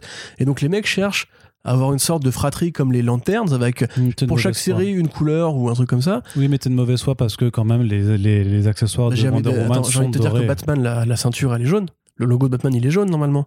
Et ben c'est pas Batman Black and Gold. non mais je- faut arrêter Mais- de dire des conneries au bout d'un moment. C'est les, les mecs. Tu vas voir, tu, tu vas avoir un Flash euh, Black and Blue, tu vas avoir un, un Swamp Thing Black and Green, tu vas avoir chaque série va avoir des conneries comme ça parce que si les mecs ça marche, qu'ils n'ont pas besoin de payer trop cher chaque équipe créative et que chaque numéro se vend parce que les anthologies ça plaît aux gens, c'est perméable. Je pense que ça, Euh, c'est ça le vrai truc. c'est pas, du c'est pas du tout une question de, de, de payer des équipes créatives ou de moins payer un coloriste. hein. En vrai, le, le coloriste, il est payé à la planche, il est pas payé au nombre de couleurs qu'il utilise. Euh, mais c'est juste une question, juste que oui, ça plaît, c'est tout. Parce que le concept est plutôt cool. Ça dérive quand même d'une série à la base qui avait une certaine prestance. Quelque part, ils arrivent toujours en général à mettre des euh, black and. le- de le- quelle le- série? Bah, Batman Black and White à la base, c'est quand ça même. n'a rien à euh, voir. euh, ça n'a hein rien à voir. Black and White, t'as pas inventé le concept de l'anthologie. C'est non, mais c'est une anthologie prestigieuse parce qu'à la base, Marc Chiarello, il ramenait des gens comme Katsuhiro Otomo dessus, tu vois, il ça ramenait pas n'importe c'est fini ça. Maintenant les les, Oui, mais les, emprunts aux grands créateurs. Mais encore aujourd'hui, encore, encore aujourd'hui, quand ils annoncent des numéros de ces anthologies, en général, ils se font un minimum chier pour mettre des gros, des gros artistes et des gros auteurs dessus. Franchement, ça dépend des volumes. Maintenant, c'est c'est beaucoup des mecs qui juste ont déjà bossé avec DC une fois et sont prêts à venir donner la patte. Le truc de Katsuhiro Otomo, c'est un, il y a eu que un mangaka qui est venu sur Black and, Black and White. Oui. Et depuis que Chiarello est parti, on pourrait même se poser la question de est-ce que la Mac nouvelle série. Mac Mignola, il l'a fait aussi, tu vois. Il y a eu plein d'artistes comme ça qui ont fait des one-off. Et parce que c'était quelque chose. Alors, je dis, je dis que ça découle de là. Je dis plus que c'est le cas aujourd'hui. Le cinquième volume de Batman Voilà, Black and White, voilà. effectivement, c'est plus. C'est des artistes tendance. Voilà. moderne, du Voilà. présent. Il n'y a, a plus, euh, ou alors des, des vieilles légendes. Il n'y a plus justement cette recherche de bizarrerie qu'il pouvait avoir à une époque. Et honnêtement, comme tu dis, euh, ok, c'est prestige black and white, mais ils ont, ils ont mis du temps à installer la marque. Là, pour le coup, ils donnent pas la chance à ces séries-là d'installer leur marque parce que ça devient en fait un banc de publication. Exactement comme pour Life Story où il y a déjà une deuxième série Life Story, ou comme ils avaient fait pour, euh, aide-moi, euh, le truc de Ed Piscor et de et de machin. Grand Euh, design. Merci, Grand Design. Tu vois, à la limite, ils ont eu l'intelligence de limiter Grand Design à deux séries. Peut-être qu'ils feront pareil avec Life Story, mais c'est toujours pareil. Dès qu'il y a une bonne idée qui apparaît, euh, c'est comme à une époque, il y a la mode de mettre des S à la fin. C'est là les Ghost Racers, les Iron Fists, etc. Et, les mecs, c'est dès qu'ils ont une idée, il faut la décliner, la décliner, la décliner, parce que dès qu'il y a un truc qui fonctionne, il faut absolument nourrir le public avec ça. Bon, c'est une chose que DC et Marvel le fassent, parce que c'est des grosses corpos, c'est des grosses boîtes qui ont des impératifs financiers à rendre et qui, elles, euh, comme on le dit tout à l'heure avec War Chicken, moi je pense que c'est vrai, hein, euh, ont un intérêt à publier de la qualité, mais c'est pas leur critère euh, le plus principal, on va dire. Alors que, à l'inverse, Dynamite est en train, grosso modo, de se corporatiser en justement en prenant Red Sonia, qui est quand même un personnage qui a des grands volumes, qui est quelque part l'une des rares figures féminines importantes de la bande dessinée américaine qui ne soit pas une super-héroïne, comme Vampirella quelque part, et en fait fait de la tartine. Alors, ça veut pas dire que les numéros seront mauvais, parce que Kurt Busiek, euh, à l'écriture du premier, ça peut pas être mauvais. Kurt Busiek ne fait pas de trucs mauvais. C'est pas un mec qui sait faire de trucs mauvais. Mark Russell, au numéro 3, il sort de son run, il aura le droit à un petit numéro bonus. C'est cool. Mais derrière, t'as l'impression justement que l'idée Black, White and Blood ou Black, White and Red, elle est déjà ringarde. Tu vois que ça, elle a même pas un an, elle est déjà ringarde, parce que tout le monde fait la même chose. Et à un moment donné, t'as l'impression vraiment que les éditeurs ont plus d'idées, euh, se copient les uns les autres, misent tout sur les mêmes gros personnages ou sur les mêmes gros concepts, parce que là, la liste qu'on a faite, c'est Superman, Batman, Wonder Woman, Deadpool, Wolverine, Carnage. Ok pour Carnage, quoique il y ait vraiment un forcing symbiotique en ce moment. C'est peut-être le, seul- le seul qui n'est pas un énorme personnage dans la liste. Mais c'est pareil, en gros, toutes les icônes, toutes les vedettes vont avoir droit à leur anthologie avec une équipe plus ou moins all-star, mais en fait, c'est quasiment tout le temps les mêmes artistes qui passent en boucle. et euh, avec un gimmick en plus qui sera la colorimétrie. Moi, franchement, autant je trouvais ça bien le premier numéro de Wolverine, autant depuis. Mais le Black and White aussi, c'est pareil, je trouve qu'elle est pas à niveau la série par rapport à d'autres volumes précédents. Elle est bien, hein, Mm. mais ça. Tu sens que Chiarello est plus là, tu sens que c'est. C'est moins piloté, c'est moins dirigé. Bah, c'est plus de la commande, enfin, tout simplement. Mais ça, ça, Bah ça- ça- ouais, ça ouais. permet- il y a quand même des bonnes histoires, même sur le Superman Red and Blue, ça permet d'avoir. histoires. T'as Jason Il y a Howard. toujours des bonnes histoires. Les artistes sont pas en cause dans le processus de fabrication. Par contre, tu sens clairement que maintenant, ces séries-là, elles sont faites parce qu'il y a un marché, qu'ils ont compris qu'il y avait un marché, et il faut occuper cette place-là sur le marché. Et il n'y a plus vraiment la recherche que pouvait avoir justement Chiarello de rendre hommage à toute l'historique de Batman, à toutes les façons d'écrire du Batman, à toute l'historique, euh, comment dirais-je, des interprétations de Batman, tu vois.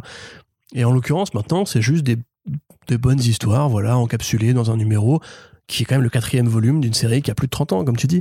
Donc, enfin, non, qui a moins de 30 ans, mais qui a plus de 20 ans. Donc, euh, pourquoi toujours décliner comme ça? C'est un peu fatigant, en vrai. Tu es fatigué. C'est l'impression que. que Bah. Red Sonia, moi, je trouve ça dommage, qu'en plus, il y a- il y, a vraiment des bonnes histoires qui ont été faites récemment sur elle. Tu vois, le volume de Mark Russell, je trouve qu'il est sympathique.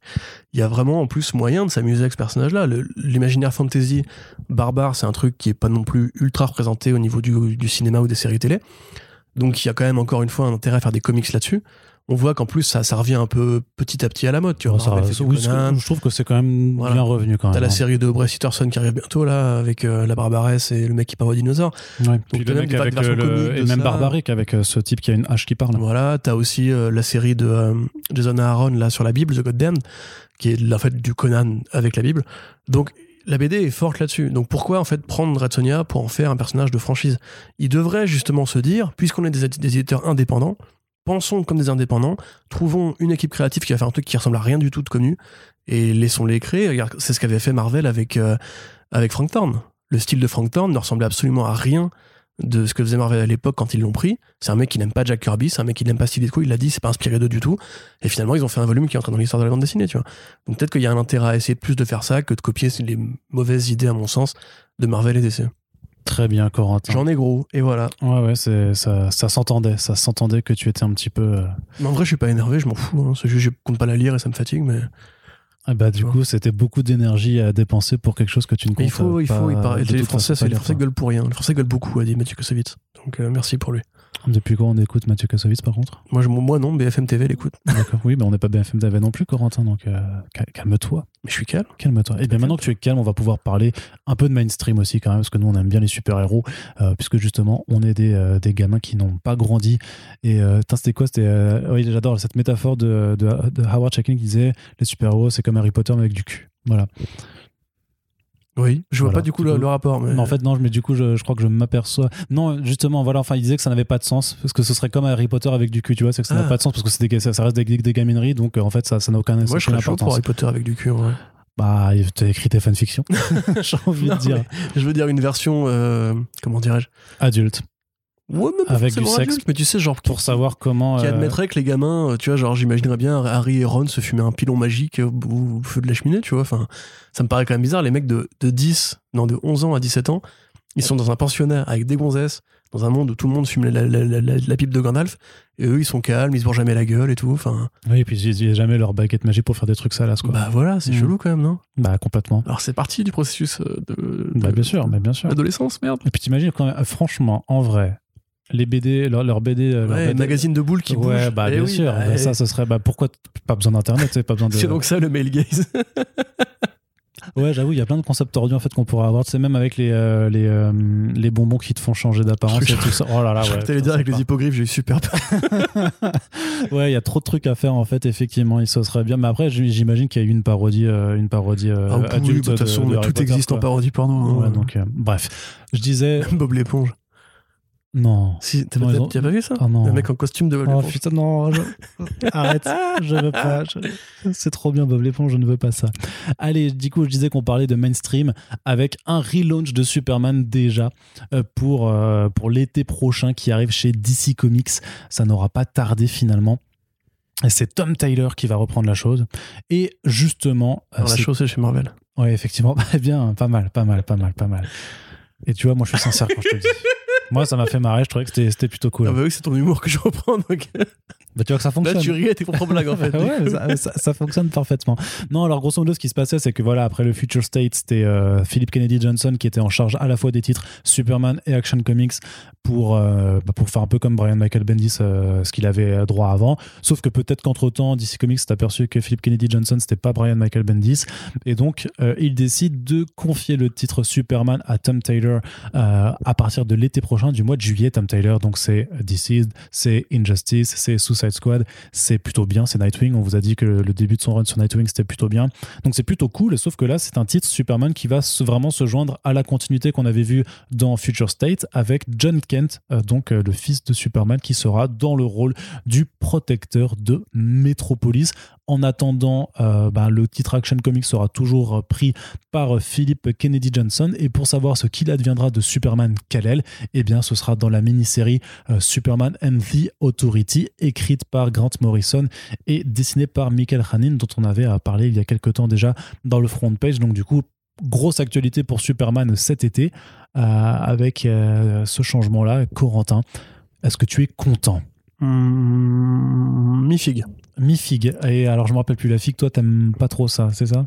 Putain. T'es plutôt... Fois. Non, si, t'es plutôt content. À chaque bien. fois. Non, je suis plutôt, je suis plutôt mi-raisin du coup.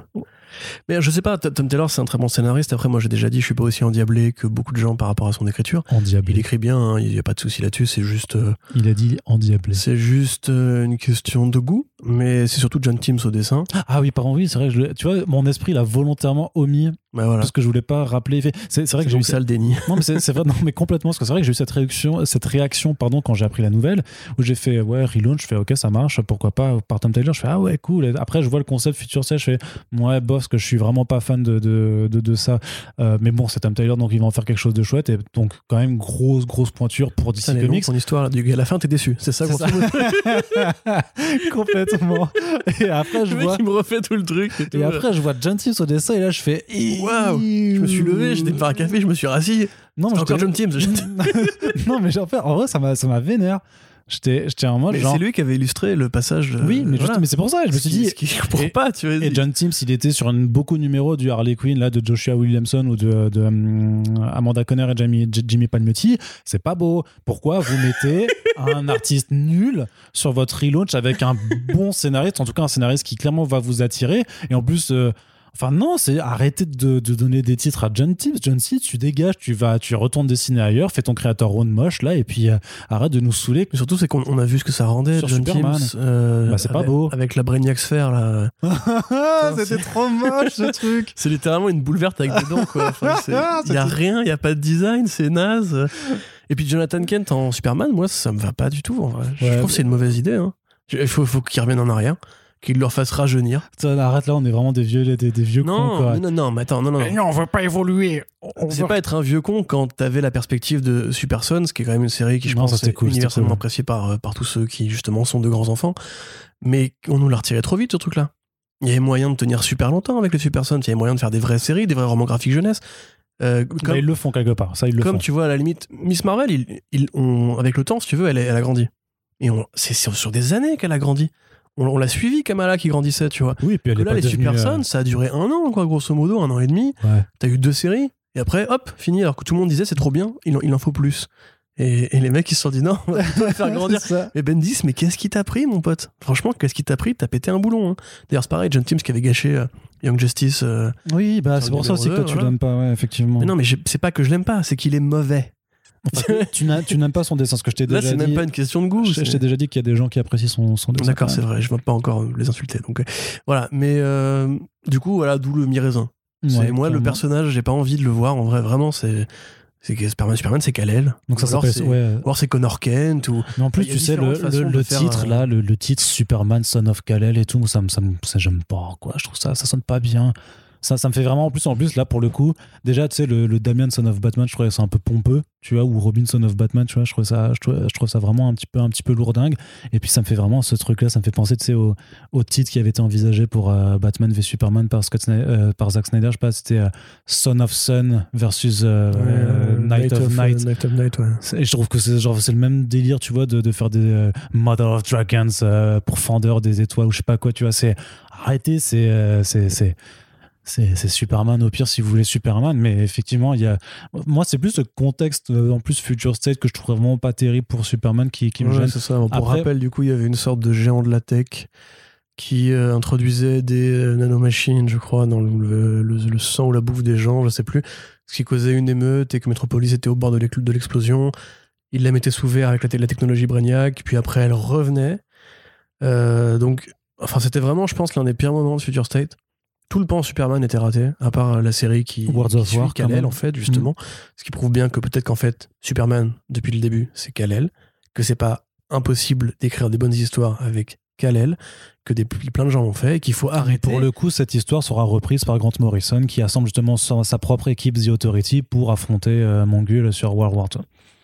Pourquoi est-ce qu'on aime euh, Damian Wayne, par exemple? Parce que la série Batman et Robin, elle a duré super longtemps et elle traitait un point de vue qui était inédit euh, dans euh, le, le cas de Bruce Wayne, qui était la vraie paternité. Pas juste le j'ai un soldat qui est Robin et il faut que je le gère comme un fils. Là, c'était vraiment, c'était mon fils, Damian. Là, en l'occurrence, on a eu des séries avec Batman, et, enfin avec Superman et John, mais ça a duré quand même très peu de temps, je trouve. Ouais, c'est passé trop vite en fait. il y aurait eu un intérêt, justement, même pour attirer de nouveaux lecteurs, à faire comme Miles Morales ou comme Alakan, à en faire un héros qui grandit d'année en année avec le lectorat, qui aurait pu, je sais pas, aller au lycée, euh, qui aurait pu euh, vivre une vie normale. En fait, là, on- comme il était populaire, ils se sont dit, ce serait bien s'il était plus vieux et qu'on pouvait en faire un Superman officiel. Mais il n'a rien prouvé pour moi en tant que Superman adulte pour l'instant. Dans la série avec Wonder Woman, c'était euh, c'était naze. Je- Ouais, voilà. elle elle elle En fait, tous les, futurs, tous les futurs sets avec lui étaient nazes, je trouve. Du coup, ce qui fait que j'ai du mal à m'emballer. Après, après, Tom Taylor, c'est un très bon scénariste. Il a quand même très peu de casseroles ou très peu d'échecs euh, vraiment notaires. No, no- notaires. notoires. Donc, euh, à voir. À voir. Mais si John Teams peut se casser la jambe euh, d'ici Oh, à c'est cet été, ça, c'est vilain quand même. Parce que, tu sais, il dessine pas avec sa jambe. Hein. Peut se casser Enfin, pour le coup, c'est ce Voilà. que tu sous-entends, c'est ça, qu'il dit qu'il dessine avec les pieds, donc s'il pouvait se casser. c'est Ah, vil. Été plus loin que moi. C'est vil. Non, mais si John Teams peut avoir un meilleur contrat chez euh, Marvel pour faire autre chose, tu vois, peut-être je, je souhaite du bien, mais qu'il éloigne de Superman. D'accord. Euh, autre annonce hein, du côté de chez DC, euh, des mini-séries. Alors Shazam, une mini-série. Pardon, une mini-série Shazam en spin-off de Teen Titans Academy Nul. qui sera aussi écrite par Tim Sheridan, Voilà. qui est le mec qui est le mec qui a fait les Future State Shazam et Teen Titans du coup de. C'est bien, c'est que les mecs, du coup, ont, ont ret- ont rien retenu. Ils ont rien retenu. Ils Non, ont pris ça- les deux ça- pires ça- trucs ça, de Future State. Ça s'est peut-être vendu. Hein. Oh, Faut que j'aille regarder. Ça fait longtemps que je, que je que je suis plus trop les chiffres depuis que Diamond Comics a plus ses classements. euh. Donc ils ont pris les deux pires trucs de Future State et ils Ils se sont ont dit, mais continuons, Ouais, c'est trop bien. ouais. Donc oui, effectivement, la série Shazam, euh, je pense que c'était, ouais, je crois que c'est peut-être celle que j'ai le plus, le, enfin le moins aimé, non, parce que Shazam au premier degré, en mode tueur, euh, héritier de, de- d'une déesse en fait infernale le et Teen. Titans, il était incompréhensible. Titans, hein. c'était nul quoi, avec la fusion entre Cyborg et Ah ouais, non. Mais c'était horrible. Il y a plein de trucs qui me reviennent et que j'avais déjà voulu. euh, Et franchement, on va parler juste de Future State après, vu que ça arrive en, en VF cet automne. euh, ouais, ça, ça va être marrant de- d'en rediscuter avec euh, ceux qui n'ont pas encore lu. De voir vos réactions. Alors, du coup, euh, Beast, euh, Beastborg, là, vous le trouvez Oh comment Avec aussi, quoi, c'est le truc, c'était. Ou c'est. Cybeast Cybeast Je sais plus comment il l'appelle. C'était Cybeast ou Beastborg Je sais plus. Je crois que c'était Cybeast. Ouais, c'est trop nul. Ouais, c'était. Oh, les traducteurs, ils vont s'emmerder. Bah non, tu dis. euh, Il, il s'appelle. Non, c'est Changelin. C'est Changelin. Si, Sigelin. Trop un, un nom de député français. Sigelin. Borgelin, je sais pas, non, ça, c'est trop. Oh là là, quel enfer. Non, Ch- Changeborg. Changeborg. Ah, Changeborg, eh, Changeborg, c'est pas mal, en vrai. enfer. C'est un peu ligne de jouet Mattel, tu vois. Changeborg. Ah, Changeborg. Euh, non, bah C'est nul. ouais. Achète ouais. ta figurine Changeborg, elle se dédouble, elle se démultiplie, elle se transforme en animal et en plus elle est cybernétique. Ouais, quel enfer. Putain, tu- c'est super bien. Ouais. J'ai peut-être une carrière euh, en attente là-dessus. Non, donc ça c'est vraiment de la merde. Par contre, plutôt cool, une mini-série euh, Blue euh, Blue Beetle et Booster Gold par, Par Daniel, Dan Jurgens. par Dan Jurgens avec Eh, Ryan Suko mec dessin. qui avait inventé Jonathan Kent. Tout est lié. Tout à fait. lié. Euh, cool, ça fait longtemps. Ça On, en- fait, ça fait, on écrivait dessus. ça fait 34 ans. Non, 30, non. 32 ans. Non, 33 ans. Voilà, 33 ans qu'il voulait la faire. Ouais. Il a dit depuis 88, il voulait la Non, mais le truc, c'est que depuis 88. Non, mais le truc, c'est que c'est un, peu mauvais de dire ça parce qu'il faisait le titre Booster Gold juste avant les oui, New non, mais 52, c'est une donc il écrivait. Je Mais reprends par sa contre- blague. Par contre, ce qui est vrai, c'est que nous, en tant que rédacteurs d'abord amateurs et tout ça, on écrivait déjà sur le retour de Booster Gold. Alors, c'était soit en ongoing, soit en mini-série par Dan Jurgens. On faisait des papiers dessus régulièrement chez, euh, chez DC Planet d'abord et on en avait même déjà un petit peu écrit dessus sur. euh, sur euh, pardon sur euh, putain Mm. sur Comics Blog puisque euh, en fait Dan Jurgens avait dessiné le retour de Booster Gold notamment dans Action Comics quand il était revenu mais mais à chaque fois en fait il revenait mais c'était pas par un titre dédié alors il avait eu le droit Batman aussi de Tom King, Ouais, Ivan voilà. Mark. Mais Crisis aussi. ouais mais du coup c'était pas lui qui l'écrivait mais alors c'est vrai qu'un titre euh, Blue Beetles et Booster Gold par Dan Jurgens ça fait des années des années que c'était en jachère Euh, il l'a reconnu lui-même hein. le projet a changé de forme d'ailleurs de, de multiples fois et là pour le coup ça a l'air plutôt cool puisque le principe c'est que euh, Booster Gold veut en fait toujours devenir un super héros adulé des autres et que là il va utiliser les méthodes actuelles pour devenir populaire c'est-à-dire Instagram Facebook et Twitter Il va ouvrir un OnlyFans. Ouais, c'est ça, il va ouvrir un OnlyFans, bon, il va faire de la merde, il y a forcément Blue Beetle, donc Ted Kord qui va qui sera dans le coin pour lui dire arrête tes conneries pour un peu voilà. Mais pour moi c'est vraiment l'esprit euh, Blue Beetle Booster Gold c'est l'esprit euh, vraiment de Justice League International. Ça déconne ça fait des blagues c'est des Enfin, c'était pas Dan Jurgens à l'époque. Non c'était pas Dan Jurgens mais euh, c'est Giffen qui les voilà repris d'ailleurs dans Justice League 3000. euh. c'est ça mais c'est Kiss Giffen et JMD Mathéis mais ça reste cette ambiance cette ambiance qui doit être reprise et qui, qui est vraiment qui est- Pourquoi tu te lèves je sais pas Pourquoi tu te lèves pour dire ça je sais pas parce que quand je dis Blue Beetle Booster Gold tu vois en fait j'ai- un toc un mec qui se lève là, je sais pas pourquoi. Je me lève. Et non, voilà, enfin, je suis juste content de voir le Je que projet. partir. Non, non, non, mais je suis content de voir le projet qui arrive enfin. Moi aussi. Très bien. Corentin, autre truc qui a été longtemps en jachère, dont on avait déjà entendu parler et qui prend forme sous une forme un petit peu plus différente de, de celle à laquelle elle devait être prévue à la base. Une mini-série Suicide Squad, Get Joker de Brian Azzarello. Figure, tu te rappelles quand Bleeding Cool rapportait il y a deux ans que euh, après le passage justement de Rob Williams, euh, ça devait être euh, Brian Azzarello qui devait reprendre la Suicide Squad. Avec, il y avait eu ces rumeurs comme quoi c'était Wally West justement après Heroes in Crisis qui aurait intégré la Suicide Squad en tant que que bad guy et tout ça. Bref, plein de mauvaises idées jetées ça et là.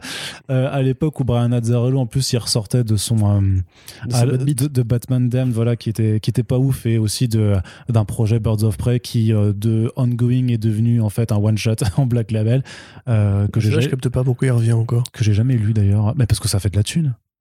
Ouais, pourquoi, pourquoi est-ce qu'il aurait envie de revenir? Il a pas besoin de ça pour Parce que ça fait de la thune. Bah, c'est peut-être que si, en fait. Bon, Bah, c'est un des scénaristes les plus connus. euh, ouais, mais pas forcément. Ouais, mais regarde-le, il, enfin, il fait Faceless tranquillement chez Boom et tout ça. aussi. Mais euh, il fait plus. Bah ouais, mais Moonshine, c'est du creator owned. Moonshine, c'est chez Image, ça se vend pas non plus à des milliers des cents. Donc en vrai, je pense que le gros chèque de DC Comics là-dessus, euh, il est plutôt. euh, plutôt et peut-être qu'il a juste envie d'écrire ses personnages quand même, en fait. Peut-être qu'il a envie de fric pour partir en non, mais vacances. peut-être qu'il a envie de d'écrire sur la Suicide Squad et sur le Joker. non, mais si. mais arrête de rigoler, espèce de connard. Euh, S'il a envie de Personne n'a envie d'écrire sur la Suicide Squad à part James Gunn. euh, Et encore. Mais arrête. C'est très bien la Suicide Squad. C'est quoi ton problème C'est maintenant très bien. Alors, alors, cite-moi, à part le volume, de, le volume de Tom Taylor, un truc bien, la Suicide Squad depuis Ostrander. Ah, t'es un bâtard. Mais il n'y a pas eu non plus 10 000 trucs. Cela dit, il y avait Ost- Ostrander avait refait une mini-série qui était pas trop mal euh, dans les années mais- 2000. Oui, non, mais, Mais c'était pas le run Ostrander, initial, c'était pas le run facile. initial. Non, mais bref. euh, Quelque part, si t'aimes bien les séries B, le truc, le truc d'Adam Glass, c'était débile, mais c'était pas, c'était pas, c'était pas aussi nul au final que le relaunch quand Jimmy dessinait que 12, de- 12 ah, planches sur les 20. facile. Ah euh. bah, on y va par le bas ou oui, pas? entre, entre, entre 0 et 1,5, oui, il y a une vraie, Bah oui. une vraie grosse différence. Bah oui. Euh, ouais, non, enfin, bref, voilà, moi, ce qui m'intéresse tout, c'est le côté Alex Malif.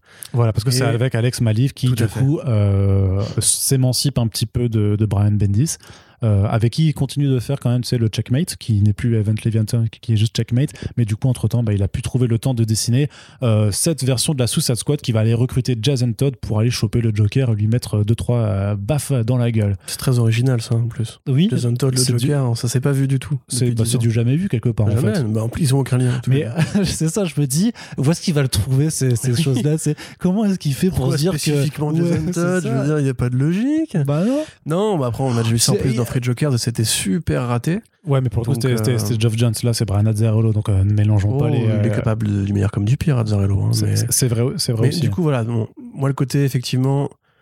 Ce qui m'intéresse surtout, c'est Azzarello qui revient sur le Joker. Parce que Azzar- Azzarello, en plus de sa C'est Joker avec, euh, Lee Bernero. en indé et de scénaristes d'essai occasionnellement bons, euh, c'est quand même, voilà, c'est le Joker de Azzarello. De, oui, c'est le Joker d'Azzarello Bernero qui, pour moi, fait partie des meilleurs trucs euh, sur le Joker de chez DC. Je sais que le volume est différent, enfin, diversement apprécié. Moi, je l'adore. Franchement, j'ai j'ai pas de honte à le dire. Et c'est aussi euh, Night of Vengeance où il avait réinventé le Joker. Peut-on le spoiler aujourd'hui Non, parce que de- le. Bah, alors, ça, ça avait été publié à l'époque, je crois, quand Oh, c'était Flashpoint avait ça publié. ça fait 10 ans, là, quand même. Ouais, c'est vrai. Ouais, mais il y a le monde de Flashpoint qui arrive euh, en, en septembre, donc Ah. euh, il y a des gens qui connaissent peut-être pas encore. Bon, bref, c'est un mec qui aime, qui aime bien réinventer le Joker, qui aime bien écrire sur le Joker. Et c'est vrai qu'avoir comme ça une sorte de complément, en plus un Joker un peu fugitif, ça peut être cool dans une galaxie de titres où le Joker a un peu du mal à trouver son, son tempo. Je sais que, je sais que toi, t'as bien aimé la, la récente série The Joker, mais. J'aime bien l'approche qu'il a parce que justement, ça se concentre pas vraiment sur le Joker, c'est clairement plutôt une enquête de, de, de Gordon, quoi. oui, oui, je sais. oui. Ça, ça- ça aurait pu s'appeler euh, Jim Gordon, hein, mais. euh, Mais je trouve que personnellement, comme le Joker c'est un peu franchisé, enfin c'est même beaucoup franchisé depuis quelques années, parce que le film Joker, parce que là, son apparition dans Suicide Squad et, euh, Et puis voilà, en film. général, dans Gotham, euh, dans, Titans, pardon, pas Teen Titans, euh, on voit beaucoup de Joker quand même depuis quelques années, c'est vrai qu'on on peine un peu à citer les vrais bons trucs qui ont été faits sur lui, à part War of Jokes and Riddles, euh, qui était pour le coup un bon titre, et, enfin qui était pas transcendant, mais qui était un bon titre, Un bon arc. et euh, oui, un bon arc et quelques autres trucs comme ça. Zarello, c'est un mec qui aime bien justement ne pas prendre de gants.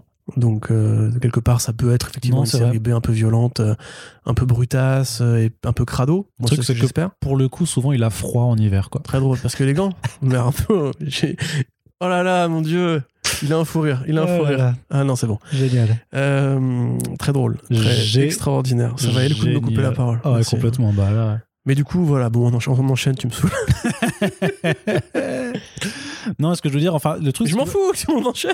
Non, non, mais on enchaîne, mais juste un dernier point quand même sur cette Ah, ok, série. Ce qui serait pas mal quand même pour ce titre, c'est euh, genre il fait un twist et à la fin on apprend qu'en Et Alex fait. Malif, c'est trop bien comme dessinateur. hein. Allez, trop- on enchaîne. C'est vachement bien. non, mais imagine, il te fait un twist et t'apprends que Jason Todd a été tué par le Joker. Ce serait ouf, franchement, je sais pas, je sais pas où est-ce qu'il pourrait aller chercher. Du coup, ça, on enchaîne. On continue chez DC avec une bonne nouvelle. Euh, DC se remet à l'horreur. Alors, ils appellent pas ça Vertigo, mais ils appellent ça juste DC Horror. Euh, mais par contre, c'est un imprint qui se lance avec un comics en préquel à The Conjuring, euh, sous l'emprise du diable. Alors, bon, il y aura Besinkiewicz pour des covers, c'est plutôt cool. Euh, en vrai, ils me saoulent. Ils Oh ont une mon bonne Dieu. idée. Ils, ont- ils- ils sont sur une balance karmique, tu vois, une sorte de fil d'équilibre du, euh, du bon goût et de la chiasse. Et dès qu'ils mettent un pied du côté du bon goût, de la bonne idée, paf, ils, ils mettent le pied en plein dans, dans le caca à côté pour, pour que ça éclabousse partout. Euh, genre, et, et- et moi, je voyais des. Des commentateurs un petit peu, des journalistes ou des rédacteurs de la sphère comics aux US qui disaient ouais mais c'est bizarre quand même, il y a personne qui a parlé euh, là du fait que quand même t'as DC qui lance un nouvel imprint d'or et tout et j'ai envie de le faire mais no, gars il ils annoncent ça avec un titre The Conjuring qui s'en bat les couilles d'avoir des comics The Conjuring. Tu, de- tout le monde en fait. C'est une franchise d'horreur qui est quand même qui a deux films sympas et dont euh, quand même 100% des spin-offs sont éclatés au sol pourquoi tu veux faire un comics sur le préquel d'un troisième film qui a pas besoin de ça? Bah voilà. c'est J'ai c'est- limite genre ouais on, on- vous avez vu dans, dans notre premier film on a mis euh, une nonne une poupée et une- un balai à chiottes. Et du coup on vous a fait des spin-offs sur la nonne la poupée et le balai à chiottes. Mais du coup on s'est dit que le spin-off sur le balai à chiottes on va vous le faire en comics en fait. C'est Wa- c'est Warner qui produit euh, Conjuring, non? Ouais ouais c'est Warner et New Line c'est Ouais, c'est bah, voilà. oui, non, mais c'est non, mais cette volonté de franchiser systématiquement quoi qu'il fasse. Euh, et d'en faire. C'est comme le, le, le comics en préquel à, à la série animée Masters euh, of the Universe. On s'en branle d'avoir des comics He-Man. on, veut pas ça, personne l'a demandé. Arrêtez de, de vouloir. ça, ça, à la rigueur, ça me choque moins que euh, Warner Bros. qui se sert de DC Comics, qui est quand même une boîte qui a autre chose à défendre, qui crée un label pour faire la promo en BD de leur film qui gagne déjà des trop centaines de millions, mais quel est l'intérêt? Enfin, c'est nul, quoi. C'est là, c'est le corporatisme. Mais de- 0.0, de- tu ouais, vois. c'est ça mais c'est mais c'est genre c'est c'est le collégien en, en, en stage d'observation qui qui a rentré. On lui a fait à la fin de, cette, de leur réunion tu sais ils ont fait une réunion on leur a fait alors euh, alors euh, John c'est un non mais genre alors John qu'est-ce qui te ferait plaisir d'avoir comme comics euh, aujourd'hui? Il fait ah moi j'aimerais bien un comics de Conjuring ils ont fait oh c'est par idée Avec des couvertures de Bill Sienkiewicz Le gâchis, putain, mec, c'est un des plus grands comics euh, artistes de tous les temps. Ouais. Faire des covers pourris, quoi. alors J'espère qu'il est bien payé au moins. En plus, tu sais par qui ce sera écrit par, par David Leslie Johnson McGoldrick, qui est le mec qui a écrit le- les deux les, les films The Conjuring 2 et 3 et aussi les deux films Aquaman. Mais quel intérêt Mais aucun. Quel intérêt Mais Pourquoi mais Mais quel Ah, après, il y a Gary Brown qui dessine. Gary Brown, c'est plutôt pas mal, tu mais vois. non, mais justement, mais il mérite mieux que ça. C'est quoi ce délire là? Arrêtez de gâcher le temps euh, des artistes pour vos merdes, quoi. C'est pas possible ça. Mais après, il y aura des backups avec Scott Snyder et Dennis Cowan, tu vois. C'est pour ça, je te dis, ils sont sur la balance karmique. Pour un truc cool, ils mettent, des- tu vois, ils mettent Dennis Cowan, ils ont fait, tiens, on va lui mettre un scénariste nul comme Scott Snyder, tu vois. Mais reprenez Joey, il a fait une saison 2 de. De Hill Hill House, House, ouais, non, vois, non, mais c'est ça. Mais en, en plus, le truc, tu vois, c'est que vraiment sur l'horreur, ils, ils viennent d'annoncer un titre qui a l'air chambé là, donc The Last, The Nice House on the On the Lake, qui a l'air vraiment cool. En plus, les premiers retours des euh, des, euh, des pères qui, qui l'ont Du vu. quatrième Tignon. C'est ça, voilà. Non, non, mais je veux dire qu'il y, a- plusieurs artistes qui ont eu droit de, lire et qui ont dit que c'était vraiment, vraiment stylé. Et généralement, quand ils disent, quand ils prennent le temps d'en parler, c'est que c'était vraiment plutôt sympa, tu vois. Sinon, ils en parlent juste pas parce que l'industrie est euh, bienveillante euh, dans ce cas-là. C'est comme tous les gens qui ont dit à Jeff Lemire, le trailer de ta série a l'air trop cool, on va en parler juste après, quoi. Mais euh, genre, la démonstration du, du faux cul de, de ouf, quoi. C'est gratos. Mais, mais voilà, enfin, il y, a- il y a vraiment clairement, ils savent faire des bons titres d'horreur. Chez Hill House, on vous a parlé de Basket Full of Heads qui est arrivé en VF il y a pas longtemps, c'était super bien. Il y a Plunge, le Plunge qui de Stuart Emonen euh, qui est mortel et dont on vous reparle dès que ça arrive en VF également. Donc ils sont capables de le faire. Ils Ils ont, fait Vertigo pendant 30 ans. Ouais, non, mais c'est ça, c'est ce que j'allais dire. Ils ont un historique, un savoir-faire là-dessus, et vous et vous croutonnez avec la votre. série Swamp Thing de Ramsey, elle tue en vrai. Ouais, mais C'est-. Non mais là, là, là, c'est vraiment du corporatisme. Ouais, Là, c'est l'album Panini, tu vois. Enfin, c'est, enfin, rien à voir avec euh, Panini, mais c'est vraiment, c'est juste. Tu vois, c'est comme quand, quand Marvel te fait Marvel Comics 1000 et qu'ils veulent absolument placer Star Wars, Dark Vador dedans et, et Conan le dedans, Milan. et qu'il y a une variante avec euh, Mickey Mouse sur la couverture, tu vois. Putain, C'est, c'est juste, c'est des grosses boîtes qui pensent comme des grosses boîtes. Pas, ça ne regarde pas là, tu comme vois. des débiles, quoi. C'est, juste, ils avaient de l'argent à gaspiller. ça va faire un chèque à Gary Brown. Ça va faire un chèque à Gary Brown et à Sienkiewicz, pour eux. Ouais. Et puis voilà. Quoi. Et puis à côté, voilà, t'as Marvel qui a fait la, la, la, la Sinister War. la Sinister War dans le titre Spider. Pourquoi tu, pourquoi tu les mets dans le programme non, ces on va, on, on va l'évacuer, je pense. On sait une guerre entre euh, deux Sinister Six, les, secrets, les, les Savage Six. les Savage Six et les Sinister Six. Voilà, ça va être lancé, une mini-série en 4 numéros qui va être lancée en même temps que Spider-Man. Du coup, Nick Spencer va mourir d'épuisement avant la fin de l'année. C'est ça. et voilà, encore une fois, une quatre- du coup, 4 numéros de Spider-Man par mois encore. euh, pendant jusqu'à ce que Nick Spencer meure. Avec la quatrième mini-série Sym- Symbiote Spider-Man qui a été annoncée effecti- à, à côté. Ouais, Enfin, je sais les- plus qui dessine euh, ça. C'est c'est- bah, c'est Umberto Ramos. Non, non, non, c'est Greg Land pour les Symbiote Spider-Man. Non, non, non, la série euh, Six. euh, Ah, Six- Sinister War, ouais, peut Si, c'est euh, Umberto Ramos, je crois. Oui, sûrement. Parce que c'est le côté justement, on a ramené euh, l'artiste légendaire et pour faire de la merde. Et voilà, enfin, Spider-Man, il y en a trop. Et l'autre truc que tu m'as dit, c'est quoi du coup? C'est Mark Bagley, hein, par contre, Sinister Mark War. Bagley, pardon, oui, bah, c'est, l'autre, euh, c'est l'autre grand. Euh, l'autre, tu m'as L'autre, c'est Symbiote Spider-Man, donc c'est écrit par Peter David et c'est euh, donc ça là ça s'appelle Crossroads parce que ça va en fait euh, vraiment faire appel en fait à une histoire, une vieille histoire de, de, de, de Incredible Hulk euh, qui se, re- euh, qui se retrouvait justement dans la dimension Crossroads qui à la croisée en fait euh, bah, des dimensions et en fait ben, Spider-Man et Hulk euh, se, se retrouvent, enfin le symbiote Spider-Man et Hulk vont se retrouver dans cette histoire euh, sachant que bah, Peter David il est aussi notoirement connu pour avoir fait Le maestro. le Maestro d'une part et un run Un run de Hulk. voilà, sur The Incredible Hulk. Donc là, c'est vraiment le côté Oui. ultra méta nostalgique Bah, ça, en l'occurrence, ça me choque moins parce que c'est vrai que la série, ça Bah, Spider-Man, elle est faite pour euh, parler aux vieux lecteurs qui avaient connu cette continuité-là.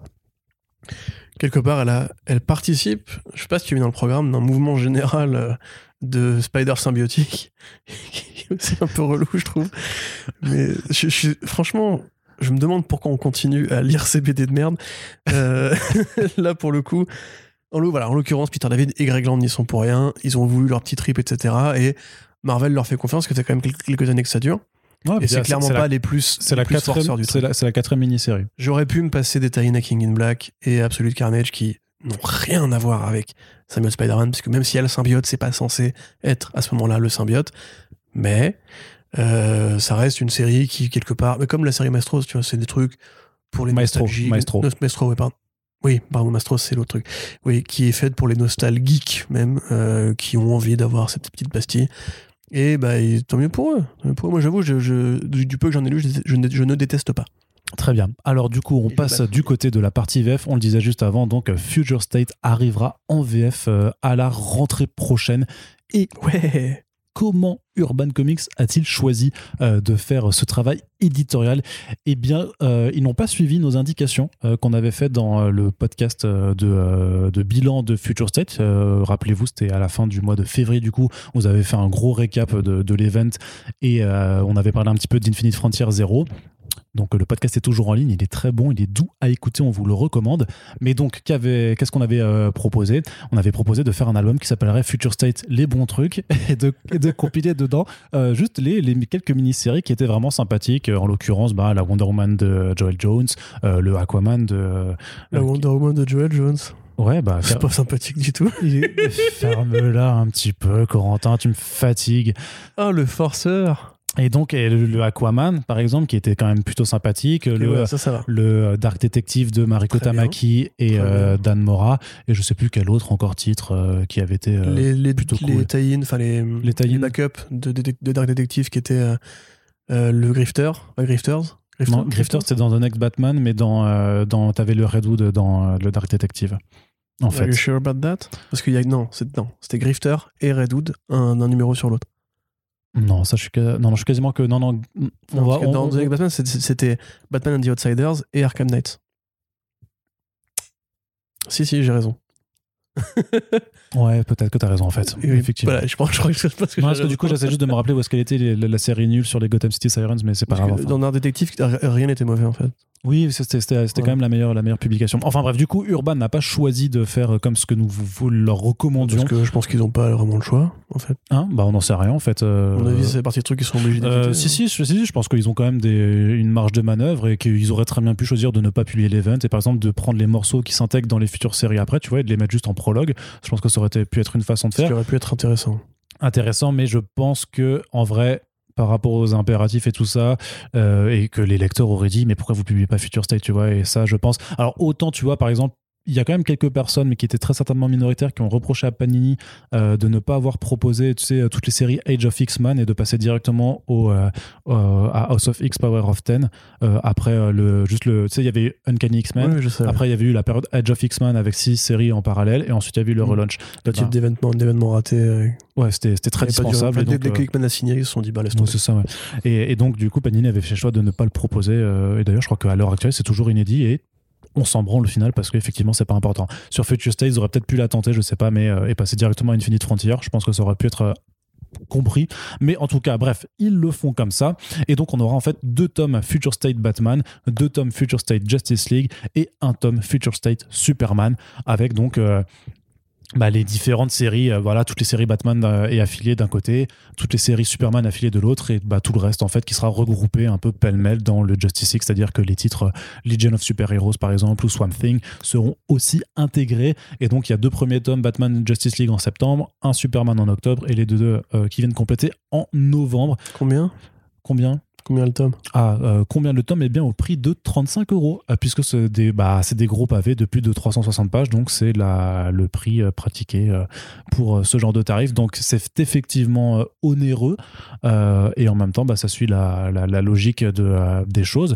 ce qui est sûr, c'est que avec le recul de la VO là-dessus, pour ce que c'est, effectivement, ça fait un petit peu cher, puisque le problème, enfin, le problème, il fait un bon choix. Enfin, il y a des bons choix qui ont été faits sur le fait d'inclure, par exemple, ensemble, euh, les, euh, par exemple, pour le Justice League, de mettre les numéros The Flash, Teen Titans, Shazam, euh, Justice League au Suicide Squad dans le sens que alors toi tu rigoles. De la merde c'est ça non mais non c'est pas ça c'est que parce qu'on est obligé mettons tous les trucs mauvais ensemble non mais en, en, l'occurrence c'est que les titres Teen Titans Shazam The Flash tout ça se répondaient en fait. Il y avait vraiment une, une intrigue qui était tracée sur le long terme.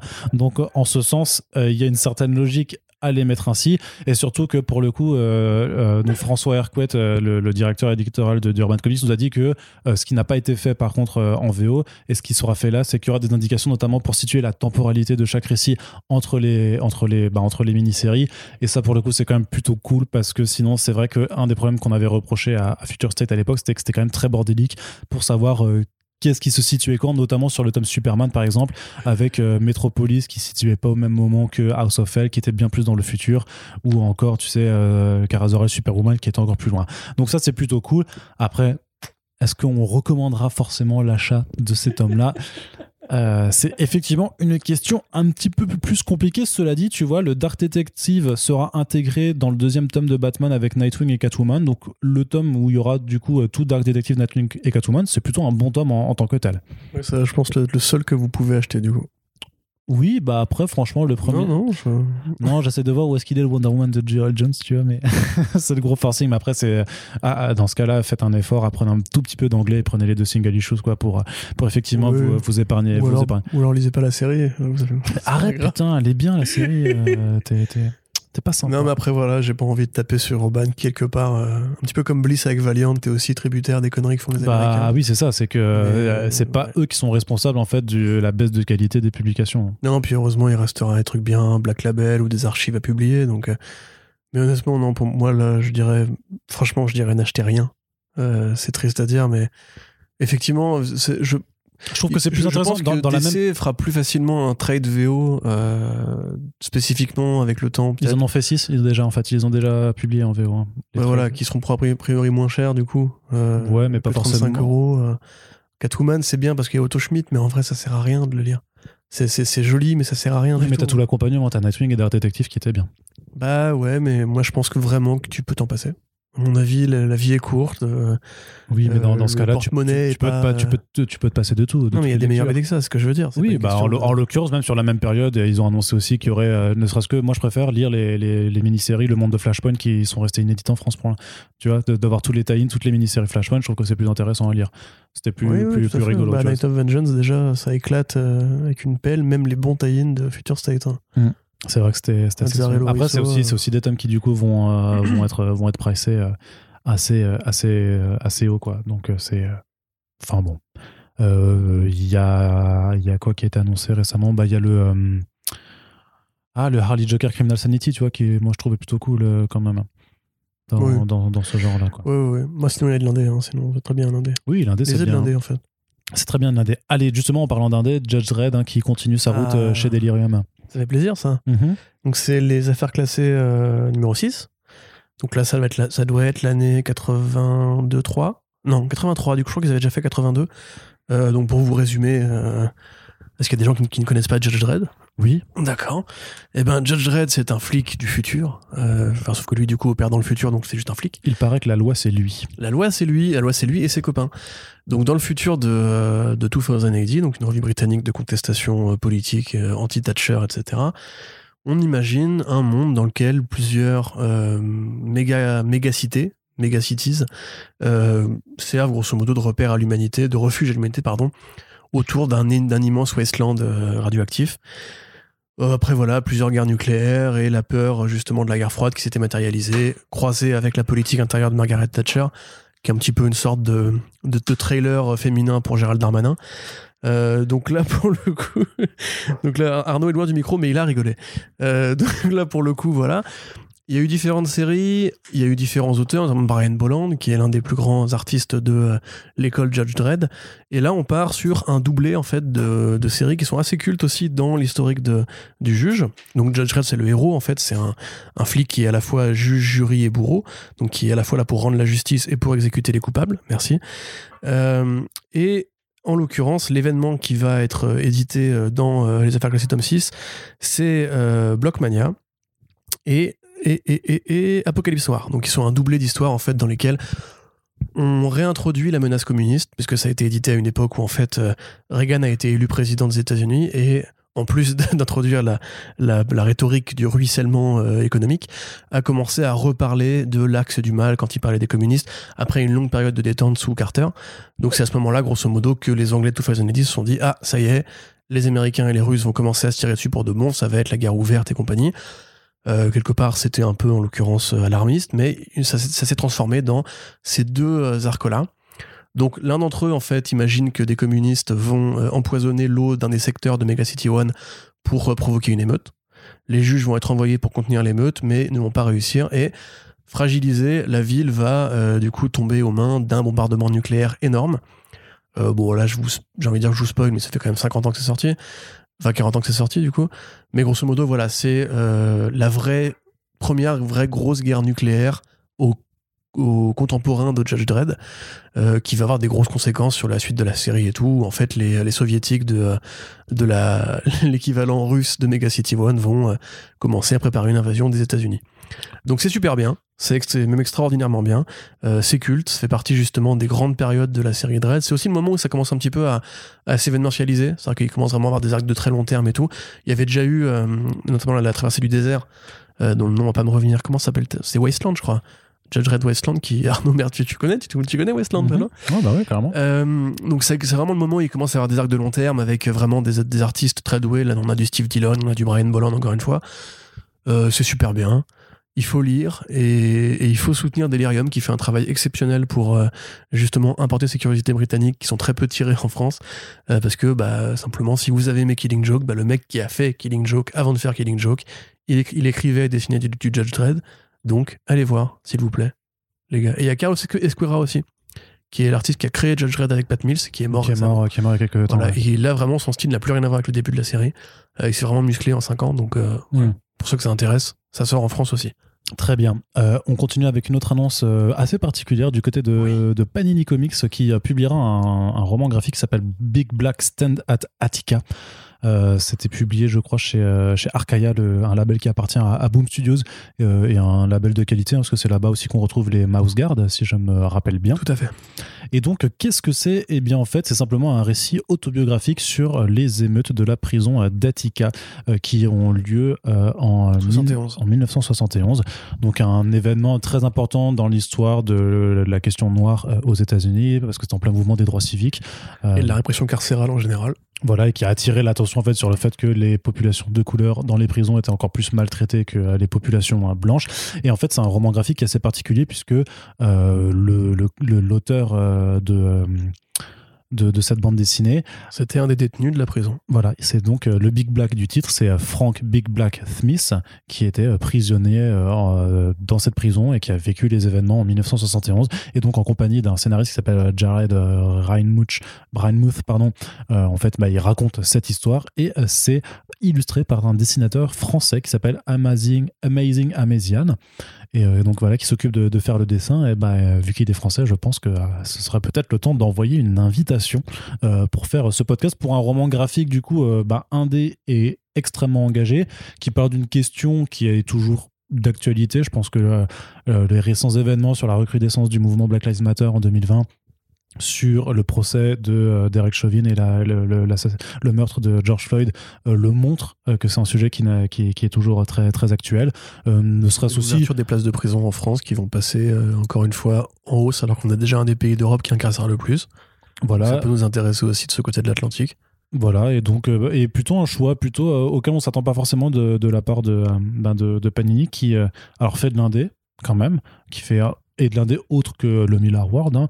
Euh, voilà, on vous a parlé de Faceless par exemple, ils reprennent des titres de TKO et de Iowa, euh, donc euh, avec des plutôt bons choix en général, hein, parce que c'est quand même des, des jolies choses. Même cette là, à l'heure où on enregistre, il y a le Good Night Paradise de Joshua Dysart et Alberto Ponticelli qui est sorti, qui est sorti chez eux, qui est un petit chef-d'œuvre de polar social, on va dire. Donc voilà, vraiment une sortie très curieuse par contre, parce que c'est jamais forcément aussi engagé que, que ça, justement, dans leur proposition AD, qui est plus dans, dans l'offre, on va dire, divertissante, euh, mais et sans euh, jugement de valeur. Donc euh, je suis plutôt assez, assez curieux, parce que je t'avoue que je connaissais pas du tout ce titre avant que, qu'ils en parlent. Et donc, ben, ce sera avec plaisir d'aller Ah, tu l'avais pas lu? Hmm? Tu l'avais pas lu? Non, non, pas du tout. Toi, oui Ok. Oui, je l'avais lu. ouais. Ok, d'accord. C'est extraordinaire graphiquement. Ok. Attends, mais je vais te le retrouver. Euh, Donc il faut vraiment qu'on aille demander à Amazon s'il est dispo. Tout à fait. Mais il faut savoir d'ailleurs qu'en fait, euh, le scénariste, euh, enfin Big Black Smith, justement, il est mort en fait il y a, il y a assez longtemps. Il est mort en 2004. Euh, et en fait, c'est justement des écrits qu'il avait prévus à l'époque qui ont été adaptés ensuite par Jared. Euh, dont le nom va pas me revenir du coup. Mais euh, tiens, vas-y, regarde, je te laisse feuilleter. Et en fait, c'est vraiment un truc qui aurait pu être fait, qui aurait pu être fait par Ed Piscor, tu vois. C'est vraiment un petit peu l'école, euh, quelque part un peu hip-hop, family tree, mais en, en violent, en croisé justement avec une esthétique de vrai comics revendicatifs et politiques C'est magnifique. qui passe par plein de styles, qui a une, une palette de couleurs très particulière, qui est souvent assez monochrome et qui justement cherche euh, à renvoyer à des codes euh, d'illustration qui effectivement évoquent du coup la culture noire aux États-Unis, la culture d'esclavage et tout. C'est très violent, c'est très très engagé, hein, vraiment pour le coup c'est pas ce qu'on pourrait peut-être qualifier un peu facilement de, tokenisme on va dire. Là c'est vraiment une BD qui a des trucs à dire et qui les dit fort et violemment. ça rentre un petit peu dans, dans cette case, comme un petit peu des fois Hollywood fait des, des biopics justement de, de grands cas historiques. Euh, D'ailleurs, assez récemment, il y a Judas and the Black Messiah, un petit peu dans, dans, le style. Mais là, pour le coup, adapté en bande dessinée, avec ce côté vraiment très underground, et, et Améziane, justement, qui prend une parure un petit peu de BD de genre, et de BD même parfois un peu enfantine, pour montrer justement la bizarrerie, la violence, et, et, le côté crado et, et, furieux, en fait, de cette contestation. Donc pour, pour ceux qui connaissent pas l'histoire, euh, les, les, les, détenus ont pour la plupart été abattus euh, au fusil dans la cour de la prison, euh, ce qui a évidemment posé beaucoup de problèmes ensuite pour essayer de comprendre comment ça avait pu être autorisé. Et voilà, ça fait partie des vraiment, vraiment des bonnes BD politiques qui sont sorties récemment. Effectivement, je m'attendais pas à ce que Arcaia fasse ça, est-ce que Panini le, le, le reprenne en France? Sorti il y a 10 ans quand même. Oui, pardon, oui. Euh, est-ce que voilà, Panini le reprenne en France? Donc c'est euh, un truc qu'il faut lire. Je pense que ça pourra peut-être con concourir à des prix. C'est un petit peu comme la BD euh, qui avait la BD qui avait été faite récemment, qui avait récupéré pas mal de prix. Euh, la BD de guerre, là, rappelle-toi, on en avait parlé. On avait dit que du comics et compagnie. De Def. Je vois. Sur la tuerie, euh, ouais. sur le campus là, ça, voilà. universitaire. Voilà, c'est partie de ce genre de BD très politique qui peuvent parler à un mmh. plus grand public que juste les comics. Et effectivement, le fait que ce soit une création qui, quelque part, rassemble aussi une équipe créative euh, française, euh, bah, c'est super intéressant pour nous. Et j'aimerais bien être là si tu réussis à interviewer notre ami l'artiste. Ouais, puis là, il a beaucoup, beaucoup de talent. Oui, oui, et puis euh, enfin, il vient. Corentin m'a juste montré quelques pages de preview et c'est en fait c'est ouf, c'est ouf graphiquement. Donc euh, on va on va s'y plonger avec grand intérêt effectivement. Si on peut faire un truc avec euh, ce monsieur Amézian, ce sera un très bon choix. Chez Panini Comics aussi, des belles éditions en grand format pour deux titres plutôt cool. Enfin, un particulièrement cool, du coup, c'est le Beta Rebuild de Daniel Warren Johnson, qui arrivera donc dans un gros format, a priori, style Marvel Deluxe. Donc, c'est les formats un peu agrandis bah, un peu plus euh, un peu plus quali en termes aussi de, de, présentation et de papier que les, euh, les 100% Marvel euh, habituels sur lesquels on retrouve les, séries qui ne passent pas dans leur format soft cover.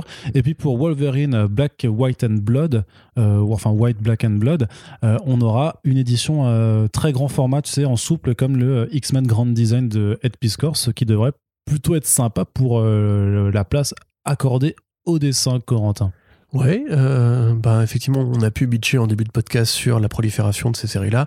Mais c'est vrai que Wolverine, Black, White and Blood, c'est quand même une, une, bonne série, qui a de très bons artistes, qui a eu quelques vrais, euh, quelques vrais, comment dirais-je, fulgurances au niveau visuel. Donc ça mérite effectivement ce dessin, notamment la double page de Kubert, qui était extraordinaire, ouais, ouais, ouais, euh, avec le Wendigo.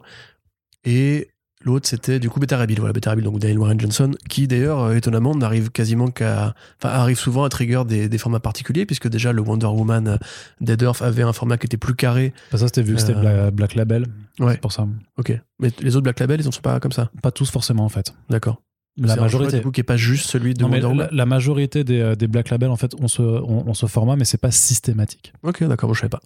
Et en l'occurrence, voilà, c'est un artiste qui est vraiment, comme on l'a déjà dit, très exigeant, très talentueux, euh, qui est une des brutes du dessin moderne et qu'il ouais, faudra suivre pour les années à venir. Puis c'est un dessin tellement détaillé qu'il faut avoir un, un peu de, de, grand format pour en profiter. Tout à fait. Et Beta Ray Bill, en plus d'être une série sur un personnage que les gens aiment bien en général, c'est aussi quelque part une sorte de spin-off de Space Mullet, sauf que là, vous prenez euh, bah, le mec avec sa moustache et son mulet et vous lui mettez une gueule de cheval jaune et un vaisseau spatial qui parle et c'est trop bien.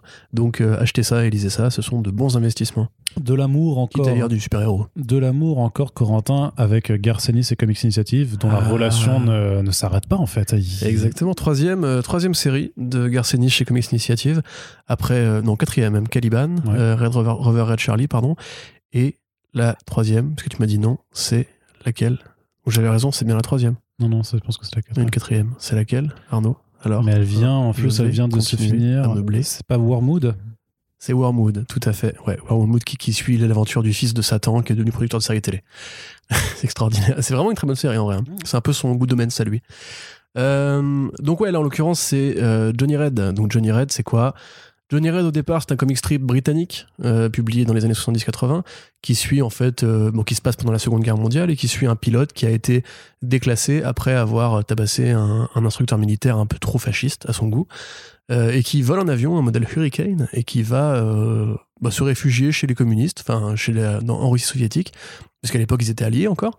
Les Russes l'accueillent à bras ouverts mais lui disent quand même bon t'es quand même un renégat t'es quand même un déserteur donc on va te faire bosser avec nos renégats à nous, qui sont en fait l'escadron euh, l'escadron, l'escadron, l'escadron, l'escadron, je me souviens plus du nom de l'escadron, mais un escadron grosso modo de pilotes émérites, mais qui sont considérés comme des traîtres parce qu'ils ont, ils ont survécu à une mission suicide. Donc euh, ce comic strip là, eh ben, il a eu beaucoup de succès euh, au Royaume-Uni, et évidemment Garcenis, qui lui-même étant un Irlandais fan de guerre et fan de Seconde Guerre mondiale, plus, plus- plus particulièrement et de comics militaires, euh, quand Titan a voulu euh, relancer le personnage de Johnny Red, ils sont forcément adressés à lui. Il a répondu oui, bien sûr que je suis fan, évidemment, je vais faire votre série. Et là, en l'occurrence, c'est plus une sorte de Titanic. C'est-à-dire que dans, Titanic, tu vois, t'as l'équipe euh, qui veut piller le Titanic, qui va voir la vieille et qui leur raconte tout.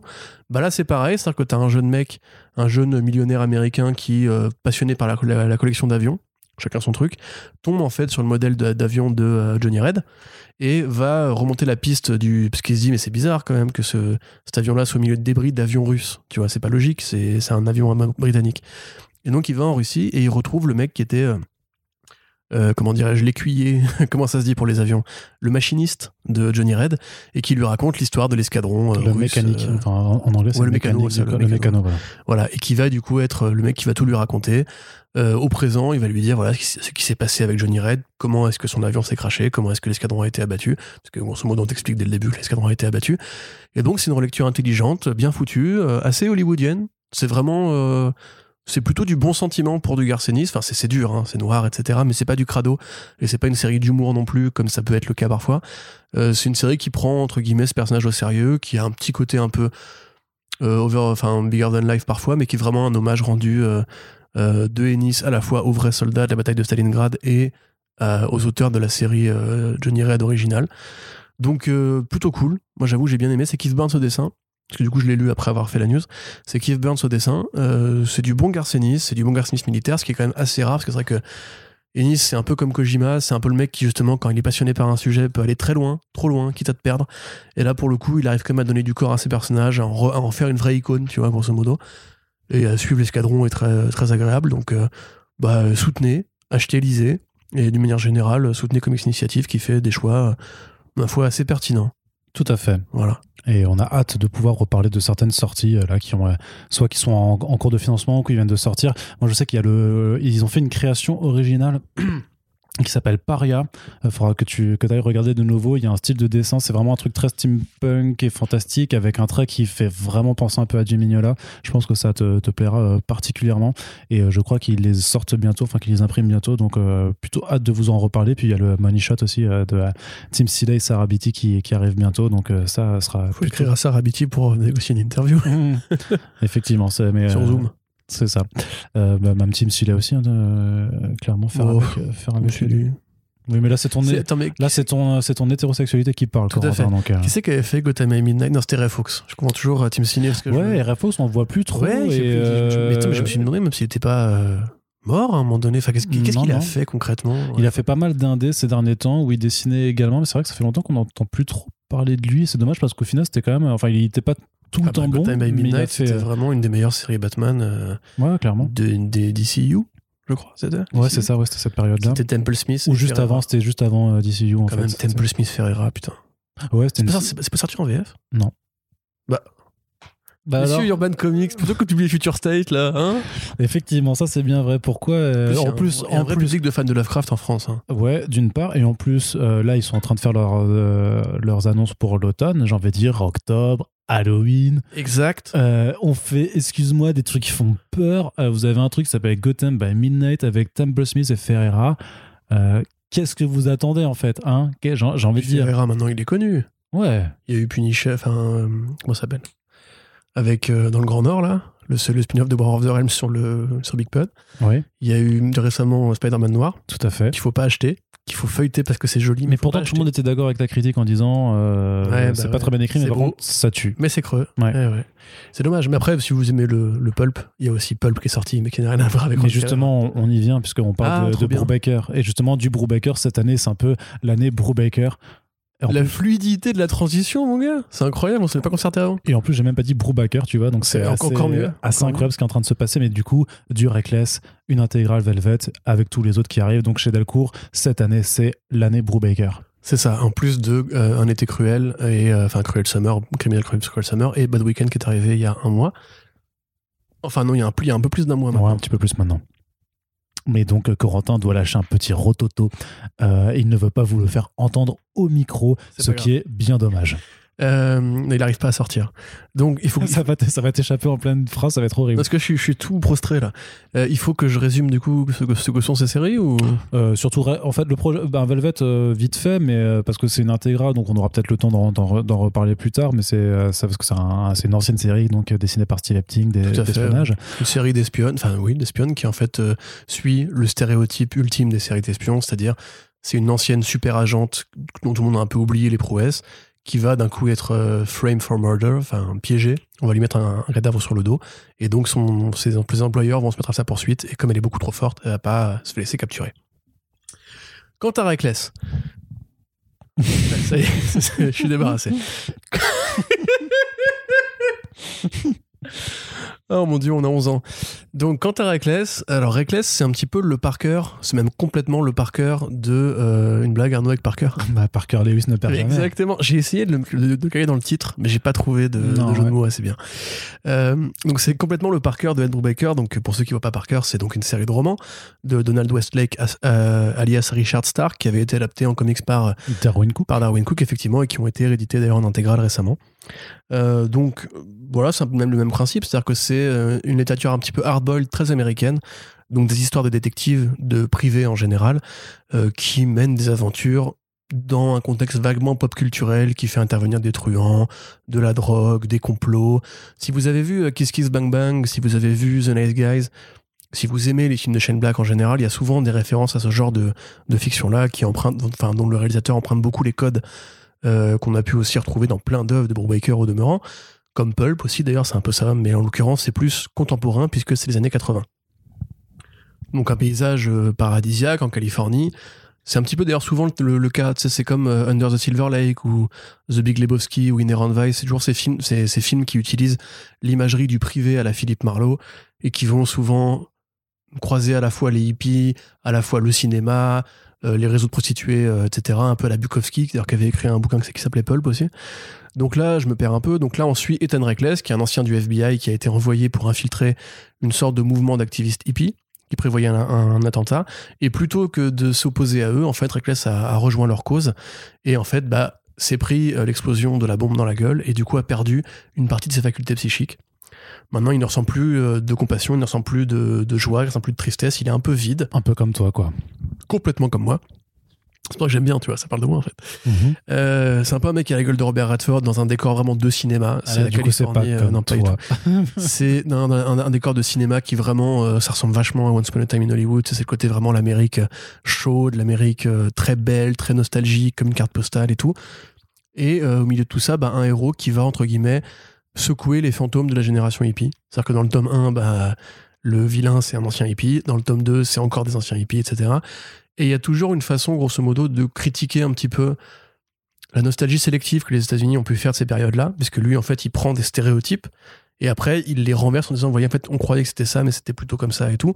C'est des super bouquins d'enquête, c'est des super bouquins de détectives, c'est souvent assez musclé, il y a une partie, une partie qui est laissée à l'action et tout. C'est très bien raconté, c'est assez verbeux, il y a beaucoup de cases de narration. C'est moins dialogué que Criminal, par exemple, où il y a quand même plus de personnages humains et tout. Là, c'est très centré sur le personnage principal, d'où le titre, hein, Reckless, c'est le nom de famille du héros. Euh, c'est génial. Le tome 2 est sorti il y a quelques jours et c'était une tarte dans la gueule, mais incroyable. Le tome 2, c'est un peu un remake de Fatal. Parce que tu sais, dans, Fatal, par exemple, tu as eu un, moment donné où elle va justement à Hollywood et ça se passe pendant le moment où euh, il y a les hippies qui virent un peu en mode culte, sauf que là, ils croisent ça avec Lovecraft dans Fatal et là, ils croisent plus ça avec, avec des nazis. Donc, enfin, ça défonce tout, c'est extraordinaire. Brubaker, c'est un mec. Il faut qu'on fasse des statues à sa gloire. Sean Phillips en très grande forme encore aujourd'hui. Et Jacob Phillips, donc le fils de, de Sean qui a rejoint l'équipe au moment de Criminal et de My Hero of the Have Been Junkies. Euh, il est beaucoup trop fort. C'est un des coloristes les plus doués actuellement avec des, des espèces de, de planches d'aquarelle euh, c'est qui sont vachement découpées, qui suivent pas un, un cheminement logique en termes de, de positionnement de la couleur ou de l'éclairage sur le visage, mais qui donnent vraiment des, des structures très évocatrices, euh, très expressionnistes. Bref, ça tue en général. Ouais, bah tu m'as, tu m'as saucé. Voilà, et donc c'est publié en roman graphique, euh, comme quasiment euh, tout- toutes les nouveautés de Brubaker aujourd'hui. Euh, donc euh, voilà, une façon aussi de, de dire que, amis de chez Delcourt, si vous nous écoutez, vous avez le droit de faire des plus grands formats. Parce que les planches de Sean Phillips et Jacob Phillips, ça, je pense, mériterait des formats un peu plus grands. Très bien. Et je suis d'accord avec toi. De toute façon, il n'y a pas de, il y a pas à gesticuler. Euh, Faut-il craquer pour la collection Marvel Dark de chez Carrefour, Corentin? Oui. Oui, tu aimes bien. Donc c'est euh, voilà, ça fait depuis quelques années maintenant et dans Bon, une pas trop cher donc. dans une tradition qui remonte à, à plus longtemps, parce que c'est les opérations promotionnelles, vous voyez, il y en a de, de- de- depuis quand même pas mal de temps à, à- à intervalles plus ou moins réguliers. Et donc, depuis quelques années, ma- particulièrement, Carrefour faisait une collection de 10 albums euh, qui sont proposés pendant euh, les 6 premiers mois à 2,99€ pour euh, des albums en souple de 240 pages. Donc, souvent, un contenu, alors, un prix, un rapport prix imbattable, euh, clairement, euh, comme le héros de bande dessinée de Pascal Jousselin. Euh, voilà, Mhm, juste pour vous rappeler qu'un Super Friends avec lui arrive très bientôt sur, sur les ondes du, du podcast. Mais parfois, le contenu laissait plutôt à désirer. L'année dernière, par exemple, c'était un truc qui s'appelait Les Grandes Batailles. En fait, c'était une c'est à chaque fois pour chaque album. En fait, c'était juste des héros de, de baston entre deux personnages, ce qui n'avait pas grand intérêt. Alors par contre, cette année, c'est plutôt une collection qui s'appelle Marvel, Marvel Dark, qui est censée euh, s'orienter vraiment sur euh, euh, le côté sombre des super-héros, avec beaucoup de titres qui ont été publiés pendant la période Marvel Knights, en fait, des, des- enfin, des morceaux de mini-séries ou parfois des mini-séries complètes qui sont de cette époque Marvel Knights ou, Marvel Max, Mhm. Donc avec voilà, des tomes sur, balance. sur Black Widow, avec Black Widow, The Things I Say About Her de Richard K. Morgan et Sean Phillips et Bill Ah, je Sienkiewicz. connais pas celle-là. tu vois. Euh, Black Widow, Pale, euh, Pale Little Spider de Greg Rucka et Iko Ouais, Corday. C'est sympa, ça, c'est bien. Euh, Daredevil avec la mini-série euh, Daredevil Redemption, de David Hein et de Michael Gaidos. Ça, je pense qu'on peut s'en passer. Et il y a aussi Dare- Daredevil Spider-Man de Paul Jenkins et Phil Winslade dedans. Ça, il me semble qu'on peut carrément s'en passer. Enfin bref, je vais pas vous lire tout le Aussi, déroulé. tout le déroulé. Bon, c'est un, c'est un peu rébarbatif quand même. Je Non, pense mais comme que- ça, on, on, on- on conseille les gens. Bah, du côté de Deadpool, il y a Night of the Living Deadpool et Return of the Ça, Living sympa. Deadpool. C'est sympa, c'est euh, Enfin, c'est débile bien. des, avec des numéros de Deadpool Team Up euh, pour compléter le tout. Du côté de Doctor Strange, il y a la série Strange euh, de 2004 de, de J.M. Straczynski et Brandon Peterson. Mhm. Ça va. Ouais. Avec euh, aussi les, nu- les, avec les numéros euh, 17 à 19 de la série euh, Doctor Strange de Jason Aaron avec Chris Bacalo au dessin. Ça, c'est bien, ça. Ouais. C'était- c'est pas ce qu'on espère de Doctor Strange, mais c'est bien. D'accord. Euh, du côté de, de Ghost Rider, il y a un arc complet qui s'appelle Ghost Rider Road to Damnation de Garcenis et Clayton Ouais, Crane, années 90. Ouais. Extraordinaire. 2005. pas du tout 90. Attends, il a refait du Ghost Rider après? Bah, faut croire, ouais. Moi, je suis pas, pas spécialiste. Non, parce que justement, je crois me souvenir que la seule bonne période de Ghost Rider, c'était dans les années 90, c'était à l'époque de la mode des combats entre les anges et les démons. Il me Mhm. semble qu'il y avait du Garfénis qui était bien à ce moment-là. Mais c'est toi celui-là, sauf que Peut-être que je me suis gouré de période, c'est Ouais, peut-être ça. hein. Et donc, il y a aussi euh, du Ghost Rider par Daniel Way et Mark Texera, qui, euh, juste euh, le numé- les quatre premiers numéros de la série de 2006. Jessica Jones, pour le coup, je peux me prononcer un petit peu, parce Ah. qu'il y a, il y a quand même les numéros 11 à 14 de la série The Pulse de Brian Bendis et Michael Gaidos euh, qui sont à bon, lire. ça, voilà, il n'y a, pas- hésité. c'est excellent. Et il y a aussi, Quelques numéros, t'as dit? Hein? Combien de numéros? Il y en a, il y en a, il y en a que 4 en tout, c'est les numéros 11 à 14. Donc ça prend un arc en fait qui s'appelle Fear, euh, peur. Euh, mais voilà, l'ensemble de la série est Oh, pas, ouais. très bien. Pour 2,90€. Et t'as aussi la, le premier, la première mini-série de Jessica Jones par Kelly Thompson, Blind Spot. Donc ça c'est plutôt cool, puisqu'elle est Ah, celle qui avait été faite en Num, non? Ouais, à la base, ouais. Ouais. Mais qui a quand même eu lu, des, sorties physiques après chez Panini. Bah, pourquoi pas, ouais. Ensuite, du côté de Punisher, on a Punisher in the Blood de Rick Remender et Roland Boschi. Alors, euh, Punisher, attends. Ça, c'est En 2011. c'était avant ou après Fra- Frankencastle, ça, du coup? C'était les débuts? J'avoue, là, pour le coup, je, ça me dit rien. Pourtant, je l'ai lu, j'ai lu une partie oui, du, mais moi aussi. euh, du Mais Punisher moi aussi, de. mais In the Blood, euh, ça, ri- ça ne ring pas une belle. Eh bien, écoute, il y a moyen que ce soit le Punisher euh, de- du début de Rick Remender où il est muet quasiment, où, c'est, Mmh. voilà, où ça, ça bastonne. C'était plutôt cool d'ailleurs. Moi, j'ai un très bon Mais avant souvenir. qu'il de- se, le réapproprie vraiment, quoi. Donc, euh, ouais, avant qu'il fasse le, le- le délire Fran- Franken Cancel. Quoi. Oh, que t'es marrant, quand même. Mais euh, du coup, euh, voilà. Et il y a aussi euh, le Punisher, donc Nightmare de Scott Gimple et Mark Texera aussi. Punisher Nightmare qui est sorti en 2013. Putain, ils prennent des trucs pas non plus ultra connus, hein, quand même. Bah ouais, mais c'est une sélection. C'est Enfin, cool, pour le coup, c'est cool, cool. une sélection qui est. Je, je sais pas qui. de- Je sais pas qui s'en occupe du coup chez Carrefour de, de- de- de faire ça. Donc, mais- C'est Roger de la Compta, ouais, c'est ça, c'est Roger Broussard. qui est un fan de comics aussi. Euh, du, du C'est le mari de Madame Michu. Du arrête de dire Madame Michu. Euh, dit Jean Lambda. Oh, mais Jean Lambda, ça existe. Personne s'appelle ça s'appelle Jean Lambda. Alors qu'il y a plein d'Adam Michu en France. Le tome 8 est consacré à Thanos avec la série, euh, la mini-série Thanos Rising de Jason Aaron et Simone Bianchi, Ouais, c'est bien. avec un Thanos annual et euh, la, la mini-série. euh, Non, c'est bien, c'est pas bien, c'est pas bien du tout ça. Non, il faut pas lire ça. Non, c'est pas bien. Non, non, c'est nul, pardon, je confondais avec la de Nickets. Non, non, n'ach- n'achetez pas ça, c'est nul. Oui, parce qu'en plus, il Ça simplifie à fond euh, le- la méchanceté de Thanos en disant juste qu'il a tout amoureux de la mort parce qu'il a dit c'est qu'une grenouille. Enfin, ça n'a aucun intérêt. Voilà, et il y a aussi la mini-série Thanos là-haut, un Dieu écoute, euh, donc qui était de Rob Williams avec plein d'artistes, dont un euh, copain euh, J.L. Mast, avec Mast, euh, Oh. qui, qui dessinait là- là-dessus, parce qu'à la base c'était publié en Infinity Comics. Je crois que Joffo est aussi dessus. et bah, du coup, par contre, le truc, c'est que c'est un album. Du coup, cet album-là est relativement dispensable avec son contenu. Du côté de Venom, il y a l'arc Shiver, Venom 1.5 de la série de 2003 de Daniel Way. Euh, donc euh, avec Francesco Herrera au dessin et l'arc suivant qui s'appelle Run euh, avec Paco Medina au dessin. Donc ça, Corentin, toi qui Je suis en train de me dire qu'en fait, quasiment tous ces personnages-là, c'est les trucs qui sont dans l'actualité ciné, non? Parce que Black Widow, il y en a deux. Non, Ghost Rider, non. Bah non, euh, Ghost Rider pas plus que ça. Non, mais en fait. Jessica Jones la- plus la- du tout. La sélection, elle est super intéressante en vrai. je. Mais moi je la trouve plutôt intéressante. Alors tout n'est pas forcément bon. Et, après j'ai dit Non, mais tout ne peut pas. Tout, tout peut Voilà. être totalement bon, de toute façon. Et du coup, le et- dernier album du coup sur euh, Wolverine avec euh, la- le- très- donc un, un arc de Greg Rucka et euh, d'Aric Robertson, les numéros 13 et 19 de, de la série de, de moi, tu Greg sais, Rucka. en X-Men, je suis. Je suis pas, je suis pas rodal. Voilà, et avec du, euh, du Wolverine 41 de, de Stuart Moore et C.P. Smith et, dis Wolverine, toi. ouais, et Wolverine 56 de Jason Aaron et Howard Chaykin. Donc euh, les noms en tout cas sont, sont plutôt cool, mais voilà, c'est dans l'essentiel quelque chose de, de Bah, très. franchement, vu le tarif, j'ai envie de dire qu'on peut se permettre d'être curieux. Bah clairement, mais le truc c'est que ça fait du mal aux libraires d'acheter ces comics en grande surface. Ouais, mais après, ça peut être Alors, une certains libraires-. Certains libraires peuvent les commander, mais c'est pas dans la majorité des cas en fait. C'est des opérations qui sont pas forcément pas forcément très appréciées euh, des libraires.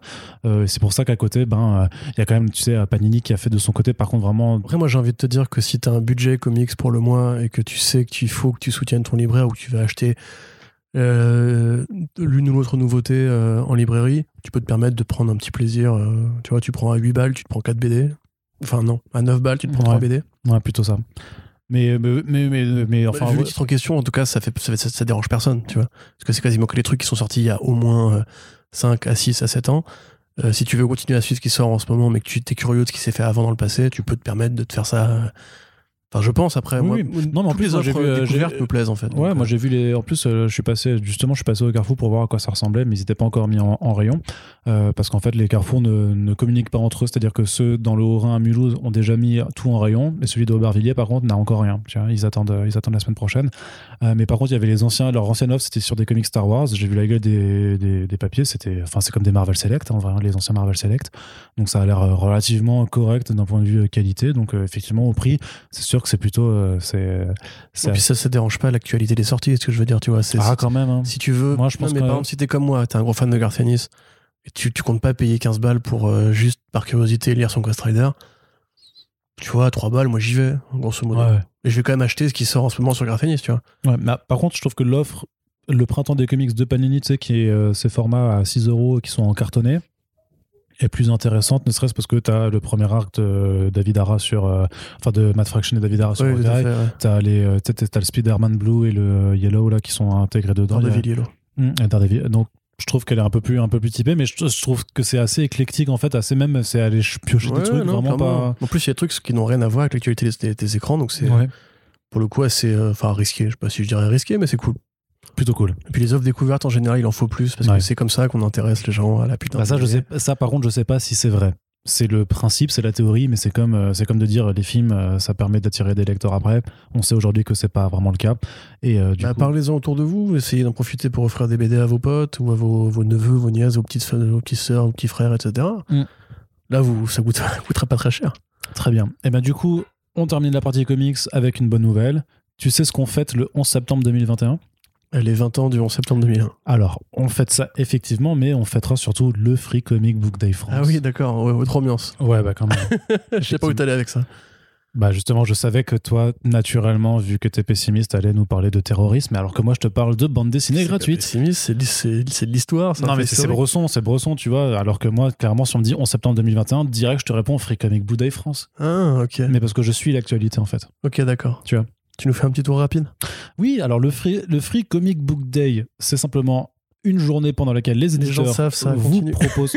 les gens ne savent pas forcément tout ça. Ok, vas-y, vas-y. Sinon, en fait, le truc, tu vois, c'est que si les gens savaient tout ça, et ben, chaque année, en fait, euh, il y aurait pas besoin d'en parler et les gens iraient. Or, il y a besoin d'en parler chaque année puisque il y a des gens qui ne lisaient pas de comics en 2020 qui en lisent maintenant et donc il faut qu'ils sachent que ça existe. Donc un jour dans l'année où il y a des BD gratuites chez votre libraire. Exactement. Euh, les éditeurs, les éditeurs participants, généralement, c'est beaucoup des éditeurs de comics, mais on a même des éditeurs pas forcément affiliés directement à la bande dessinée américaine euh, qui participent, comme Monsieur Toussaint l'ouverture. Il y a, il y a le label 619 qui, euh, et Ankama qui avait participé également l'année dernière. Chaque année, il y a de plus en plus d'éditeurs qui participent. Et donc voilà, chacun vous propose un fascicule qui est gratuit, qui vous permettra généralement de découvrir une BD. Souvent, c'est un chapitre d'une BD qui sort quelques mois après. Parfois, c'est un numéro vraiment en plus, bonus d'un truc que l'éditeur a juste envie de vous faire kiffer. Et donc, forcément, originalement, en fait, c'est quand même une tradition qui existe en France depuis 2014 et ça remonte à, un peu plus d'années. C'était apparu dans les années 2000 de mémoire euh, grâce à Diamond Comics. Et euh, originalement, euh, la tradition voulait que ça se passe le premier samedi du mois de mai. Le problème, c'est que l'année dernière, ça a été tout chamboulé à cause de la crise du Covid. Euh, cette année, en mai, c'est pas possible non plus, parce que euh, voilà, on, le sait même à l'heure où on enregistre que ben, on n'aura pas euh, tout le droit de sortir et que les conditions seront pas idéales pour inciter les gens à s'entasser dans des librairies, parce que L'idée, c'est de vous faire venir dans les, dans les librairies, dans les comic shops, pour que vous découvriez des comics gratuits avec l'idée d'y revenir plus tard. Et en général, ce que les boutiques font, c'est une sorte de dédicace, des animations, un striptease de Corentin, ce genre de choses. quoi. Et, et d'ailleurs, ça marche très très souvent quand Corentin fait son fameux spectacle d'effeuillage. Il arrive en Poison Ivy avec une chevelure rousse et c'est assez Ça incroyable. fait deux heures déjà. Voilà. tu sais que tu, tu peux continuer. C'est génial. Et donc, voilà, ces animations, par contre, bah, c'est compliqué de les faire quand on est encore euh, vraiment en mesure de euh, confinement slash couvre-feu slash euh, nique ta mère euh, Général Darmanin.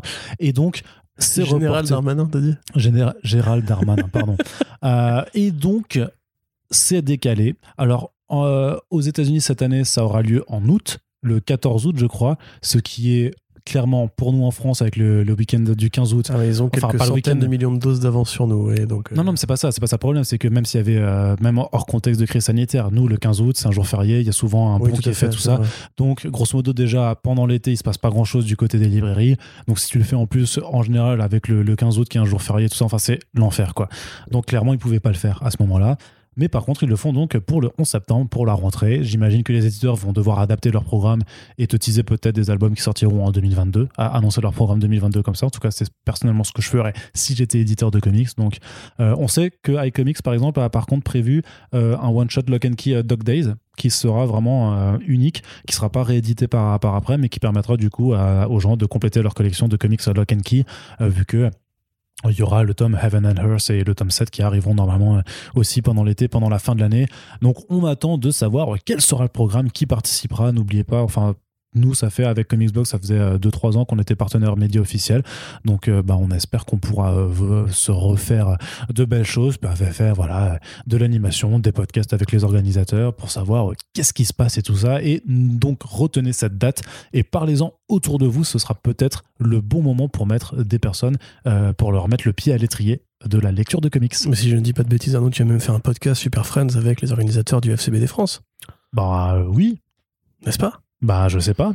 Parce que Christopher Malouane, qui était dans l'organisation, ne l'est plus cette année. Il ne- il l'a quitté, donc euh, c'était avec lui que je l'avais fait et avec Matt. Mais je sais pas s'ils reprennent tous leurs fonctions ou pas. Mais en tout cas, euh, les mails sont envoyés, les messages sont envoyés pour pouvoir le faire, puisque effectivement, bah, on fait profiter quand même d'une certaine audience avec nos, nos médias respectifs. Donc, euh, j'espère pouvoir. À l'heure actuelle, je, je peux pas te dire. Ils m'ont pas contacté. Donc, euh, mais j'espère Bah, pouvoir, j'espère pouvoir le faire parce que bah, on a toujours très bien On a travaillé tout l'été ensemble. pour en parler. Oh non, tu sais, ça se prépare bien en amont. hein. Les, les annonces des, des single issues et tout, ça va se faire là dans les, dans les prochains mois. Donc, euh, faut, faut être ça, ça va passer vite. hein. Là, on est euh, en mai. Euh, après, c'est mois de juin. Après, c'est Après, la. juillet. Après, c'est- non, après, mais voilà. août. Non, mais je veux dire, après, c'est septembre. Non, mais après, c'est la pause estivale. Ça va passer très vite. Et après, c'est direct de septembre, tu vois. Donc, faut, faut préparer le terrain. Et donc, euh, bah, nous, on le fera autant qu'on peut et à voir si, si le FCBD sera présent pour travailler avec nous une nouvelle fois. Et c'était donc une longue partie comics. Effectivement, on vous avait prévenu, il y avait beaucoup de choses à faire. Donc là, honnêtement, vous pouvez prendre une pause. Voilà, vous mettez sur pause, vous écouterez la suite plus tard. Mais nous, on continue, Corentin. On va parler de série télé. Retour sur Emilia Clarke qui rejoint le casting de la série Secret Invasion de Disney Plus avec le concours de Marvel Studios. Est-ce que c'est une bonne idée? Est-ce que c'était enfin c'est quand même un gros casting parce que Emilia Clarke on vous l'a déjà fait avant, c'est Game of Thrones, c'est des gros blockbusters nuls mais c'est des gros blockbusters quand même, c'est un nom qui qui pèse dans le game de l'entertainment mais faut-il se méfier Faut-il se méfier de l'arrivée de Clarke sur le projet puisque voilà, passé Game of Thrones, eh bien on n'a pas vu accoler à des projets non plus très resplendissants. Sachant que. euh, non, on avait déjà parlé d'Olivia Colman Ouais. Ouais, pas Oli- non, si, Olivia Colman. Oui, ça, oui, ça oui, fait. Quasiment. Euh, bah, pour le coup, c'est un peu la, la balance karmique. C'est-à-dire que, De excellente nouveau. actrice, euh, Olivia Ouais. Colman. Mais elle est bien, Emilia Clarke aussi, non? Mais, je sais pas. Je, honnêtement, alors je connais très mal sa carrière, on va dire, en dehors des grosses franchises dans lesquelles elle est apparue, mais Marvel Studios est une grosse franchise, donc ça se rapporte à Solo et à Terminator Genesis plus que à telle ou telle série de film indé elle, qu'elle a fait une comédie romantique aussi, là. Nulle. Voilà, mais c'est tout, ouais, vas-y. De mon point de vue, en tout cas, l'arrivée d'Emilia Clarke sur un projet n'est pas forcément un bon signe. Ce n'est pas une vendetta. Moi, j'aime bien la dernière saison de Game of Thrones. Oui, je le dis. Et si un jour quelqu'un veut m'inviter en podcast sur pour en débattre, j'aurais euh, beaucoup d'arguments et thématologiques et symbolistiques pour la défendre. mhm. Mais euh, non, après Emilia Clarke, euh, en major, on va dire, tu vois, sûrement sur des gros produits comme ça, des Deadpool movies ou series. Après, je pense que je suis un peu biaisé parce que je n'ai vraiment, vraiment pas aimé The Falcon et The Winter Soldier, que j'aime Secret Invasion, je pense que c'est un arc qui mérite mieux qu'une série Disney+. Et euh, très honnêtement, ce projet fait partie un peu de mes bêtes noires chez Marvel Studios. Il aurait fallu pour moi en faire un film, voire en faire un événement sur toute- toute une phase, ou en tout cas un film à la Avengers, et pas juste une série télé. Et là, oui, c'est vrai que euh, c'est vrai que ce projet-là, je pense, sent la croutonnade. Sent vraiment, il, il sent le gros crouton. C'est du crouton qui fait cric sous la dent, tu vois. C'est bon, c'est bon les croutons. C'est bon, c'est bon, mais pas, pas avec. tu vas pas payer 40 millions pour un crouton, tu vois. Non, c'est vrai, c'est- non, c'est vrai, effectivement. Mais là, voilà, non, c'est effectivement, euh, pour moi, pas un très bon signe. Mais D'accord. je spécule, je trouve la série sera extraordinaire et j'aurais tort. Mais la dernière fois que j'ai dit ça, ça ne s'est pas produit. C'était pourquoi? Là, c'était pour euh, Falcon et Winter Soldier. Ah ouais? Ouais. effectivement, t'as pas eu. J'avais j'avais dit que j'avais envie d'y croire et que j'étais fan de ces personnages-là et que je trouve la série serait très bien et que j'aurais peut-être tort de me méfier, mais en fait, j'avais raison de me méfier. Ouais, disons que Thor n'est pas apparu, donc t'as pas eu, t'as pas eu tort, quoi, effectivement. Et ça, c'était plutôt pas mal. c'était vraiment plutôt pas mal. Corentin, j'ai une question à te poser. Qu'est-ce que, Ah, c'est trop long, ces podcasts. qu'est-ce que la confrérie de Dada? Ah, la confrérie de Dallas, c'est une équipe de super méchants de la Doom Patrol de Grant Morrison, qui va être adaptée effectivement euh, dans la saison 3 de la série Doom Patrol, qui se base en grande partie sur Grant Morrison. Donc c'est des super vilains absurdes qui sont inspirés par euh, l'école littéraire et artistique en général du dadaïsme. Donc qui sont des gens qui cherchent, euh, pour résumer vraiment très rapidement, qui cherchent, enfin entre guillemets, des figures d'absurdisme pour exprimer des idées. Et donc là, en l'occurrence, mené par Mr. Nobody, qui est donc le vilain joué par Alan Tudyk dans la série. Alors en l'occurrence, a priori, ce serait plus, une, équipe pardon, euh, autonome, indépendante, pour la saison 3, euh, qui vont mettre Paris dans un tableau, euh, qui vont être les principaux antagonistes, grosso modo, de la Doom Patrol de Morrison. Euh, là, on a une équipe qui a été castée pour euh, jouer ces personnages-là. Donc il y aura euh, Malcolm, Sleepwalk. Euh, il va falloir que tu m'aides, hein, Arnaud, parce que euh, Quiz, The Quiz, qui, qui- qui est là aussi, et c'est celui qui devient un ouragan. C'est quoi déjà son blaze? Hmm. Euh, Voilà, il y a The Fog aussi. Enfin, bref, c'est une équipe grosso modo assez barrée, assez absurde, assez barge. L'occasion de vous rappeler que T'as dit, la- Agent? J'ai pas dit Agent, voilà, Ouais. avec un point, avec un point d'exclamation. Si c'est ma si, c'est Malcolm Agent. D'accord. C'est un personnage dont le pouvoir est de Malcolm, The Fog, Frenzy, Sleepwalk et Voilà. Frenzy, c'est ça. Euh, en l'occurrence, euh, Malcolm, son pouvoir, c'est justement en fait d'être pas du tout mémorable. Son super pouvoir, c'est ça. C'est-à-dire Ok. qu'en fait, il disparaît dans la foule. Il est, Et en quelconque, fait- il, est, il est quelconque en fait, on se souvient ça, pas de lui. exactement. C'est un peu comme Et toi en fait, aussi, ça. quand tu, oui, c'est ça. En fait, quand tu lui parles, du coup, les gens ils disent ah mais t'es qui déjà? Parce qu'en fait ils l'ont déjà oublié tellement il est quelconque. D'accord, Bah non, c'est pas Euh, comme toi alors. The, alors Sleep, non, The Quiz ou Sleepwalk, je ne sais plus laquelle, mais il y en a une qui a, dont le pouvoir en fait c'est d'a- d'avoir tous les pouvoirs qui n'ont pas encore été imaginés. C'est ça, c'est The Quiz. Voilà, et si tu veux la battre, il faut penser à un pouvoir et à penser à tous les pouvoirs, que sinon elle peut, tu vas plus transformer les gens en chiottes, par exemple, Ah, en trop chiottes bien. avec des fleurs dedans, tu vois, parce que personne n'a pensé à ce pouvoir-là. D'accord, ouais. Euh, donc voilà, Sleepwalk, c'est un, un pouvoir, un- un- une somnambule dont les pouvoirs s'activent quand elle dort. Du coup, elle passe sa vie à, à gober des, des cachetons pour dormir, à écouter de la musique douce euh, dans les oreilles. c'est génial. Voilà, Frenzy, c'est un mec qui se transforme euh, en ouragan. C'est peut-être un peu moins kiffant, un peu, un peu, un peu moins funky. Et euh, il y en a un aussi, The Fog, qui du coup, lui, peut se transformer en brouillard, redevenir humain et donc absorber les corps des, des autres euh, à l'intérieur de lui, sauf que les autres sont encore doués de conscience et parlent dans sa tête tout le Ah, temps. quel enfer. Et du coup, lui, il est vraiment très schizophrène. Donc voilà une équipe euh, assez, assez quali. C'est hyper bien dans la BD, j'imagine. C'est hyper bien dans la BD et donc l'occasion de vous rappeler que la Doom Patrol de Grant Morrison est édité en France chez Urban. Avec le troisième tome qui vient de sortir. Voilà, c'est un classique de la bande dessinée, c'est génial, ça a fait bouger beaucoup de lignes en termes de justement de dadaïsme comics, de surréalisme en comics. Ah oui, parce que ça, oui, ben oui, oui, ok. Oui, oui, oui, ça se fait pas de nulle part en fait. Mmh, euh, voilà. Bien sûr. Et donc, euh, bah, ça tue quoi. Et la série de Patrol est vraiment pas mal. C'est une des bonnes réussites de, de Berlanti. Ils ont bien compris l'esprit et comment faire une série qui justement ne cherche pas à faire du blockbuster forcément, mais qui garde la folie et un peu de l'espièglerie de, euh, du comics original. Donc on est content. Eh bien, si on est content, je suis content également, Corentin. Par contre, il est l'heure d'aborder le point crucial de cette émission. Corentin. Oui. Le premier trailer de Sweet Tooth Oui. est tombé. Oui. Qu'est-ce que donc, c'est? Alors. bah euh, oui, il est tombé. Il est tombé. Hmm. Il est tombé quoi. alors, alors, Non mais moi, enfin, je, je- je- je sais, tu sais que tu veux le défoncer, mais honnêtement, j'ai pas, j'ai pas vraiment d'avis je dessus. vais pas le défoncer. Moi, je vais être très professionnel, très consciencieux et énumérer les qualités et les défauts de ce que je vois. Alors vas-y, énumère les qualités. C'est de la merde, putain, vous faites chier avec vos projets nuls là. Netflix, Les qualités, on a dit. vous êtes nuls. Je vous le dis sincèrement. Donc ça reprend euh, les grandes lignes, c'est-à-dire le virus, euh, l'hybridation des humains avec les animaux et euh, le petit enfant avec des cornes, sauf que c'est vraiment présenté comme un conte de fées, avec au point qu'il y a vraiment une voix de conte de fées, Once Upon a Au Time. et point que Netflix France a dit conte de fées en partageant le truc, quoi. Voilà, ce qui est quand même un résumé un, un peu, un peu grossier de Sweet Tooth, qui est, plein, qui est bien des choses, mais pas un conte de fées. Jamais. Euh, donc, qui est l'histoire en fait de Gus, qui est un D'ailleurs, tu sais, euh, tu sais, j'avais, enfin, je, tu la je, je suis désolé de te couper. Pourquoi tu me coupes Je mais Pourquoi tu sais, fais ça non, mais attends, attends, Tu fais ça tout le temps. Oui, je sais. Mais sais-tu, tu sais, dans les années 2000, euh, il y avait un, un fameux. Enfin, il y avait une fameuse question qui était de dire qui a dit Ouais, euh, Sweet Tooth, c'est vraiment un chouette conte de fées. Devine qui a dit ça? Personne. Personne n'a dit ça. Personne a jamais dit ça. Exactement. Euh, surtout qu'en plus, c'était pas dans les années 2000, puisque ça a été commencé en 2009. Et, Voilà. et voilà. Donc, ça reste un peu dans les années 2000. Ça dans les années 2000. euh, en comics, donc c'est l'histoire de Gus, qui vit avec son père au milieu d'une forêt, qui est donc un, un enfant euh, avec une chemise à carreaux et des cornes de, de cerf, dans un monde où effectivement un virus a créé l'hybridation d'hommes et d'animaux, et où le- l'espèce humaine est en pleine apocalypse, où il y a des, des un petit peu comme à Walking Dead, des factions survivalistes. Très Il y a survivaliste. même une sorte de colonel de Walking Dead hein, dans, la, Mm. dans la série. Euh, sauf que c'est très déprimé, c'est illustré par Jeff Lemire, donc c'est surtout pas un conte de fées, c'est un mec qui a un style qui certes fait BD d'enfants, mais qui a un côté BD d'enfants morose, BD d'enfants déprimés, BD d'enfants souvent assez grave, assez sombre. Euh, il y a la, la mort existe dans Sweet Tooth, euh, C'est voilà, hyper violent. c'est hyper violent, c'est très déprimé, c'est très jusqu'au boutiste. Euh, et là, en l'occurrence, effectivement, ça fait très Disney, ça fait très joyeux, très Narnia, très euh, allons explorer la nature avec euh, le gentil chasseur et le petit gamin qui est beaucoup trop jeune pour être Gus. En vérité, Gus n'est pas censé Ah oui. être être aussi enfant que ça dans, dans C'est un Sweet Tooth. ado. C'est un ado, Gus. Voilà. Euh, ça ressemble beaucoup à ce qu'ils ont, compris de The Academy dans la saison 1 où justement il y avait les mêmes l'espèce de côté cherchons l'influence Guillermo del Toro, Narnia, le côté un peu Disney, un petit peu école fantastique, etc.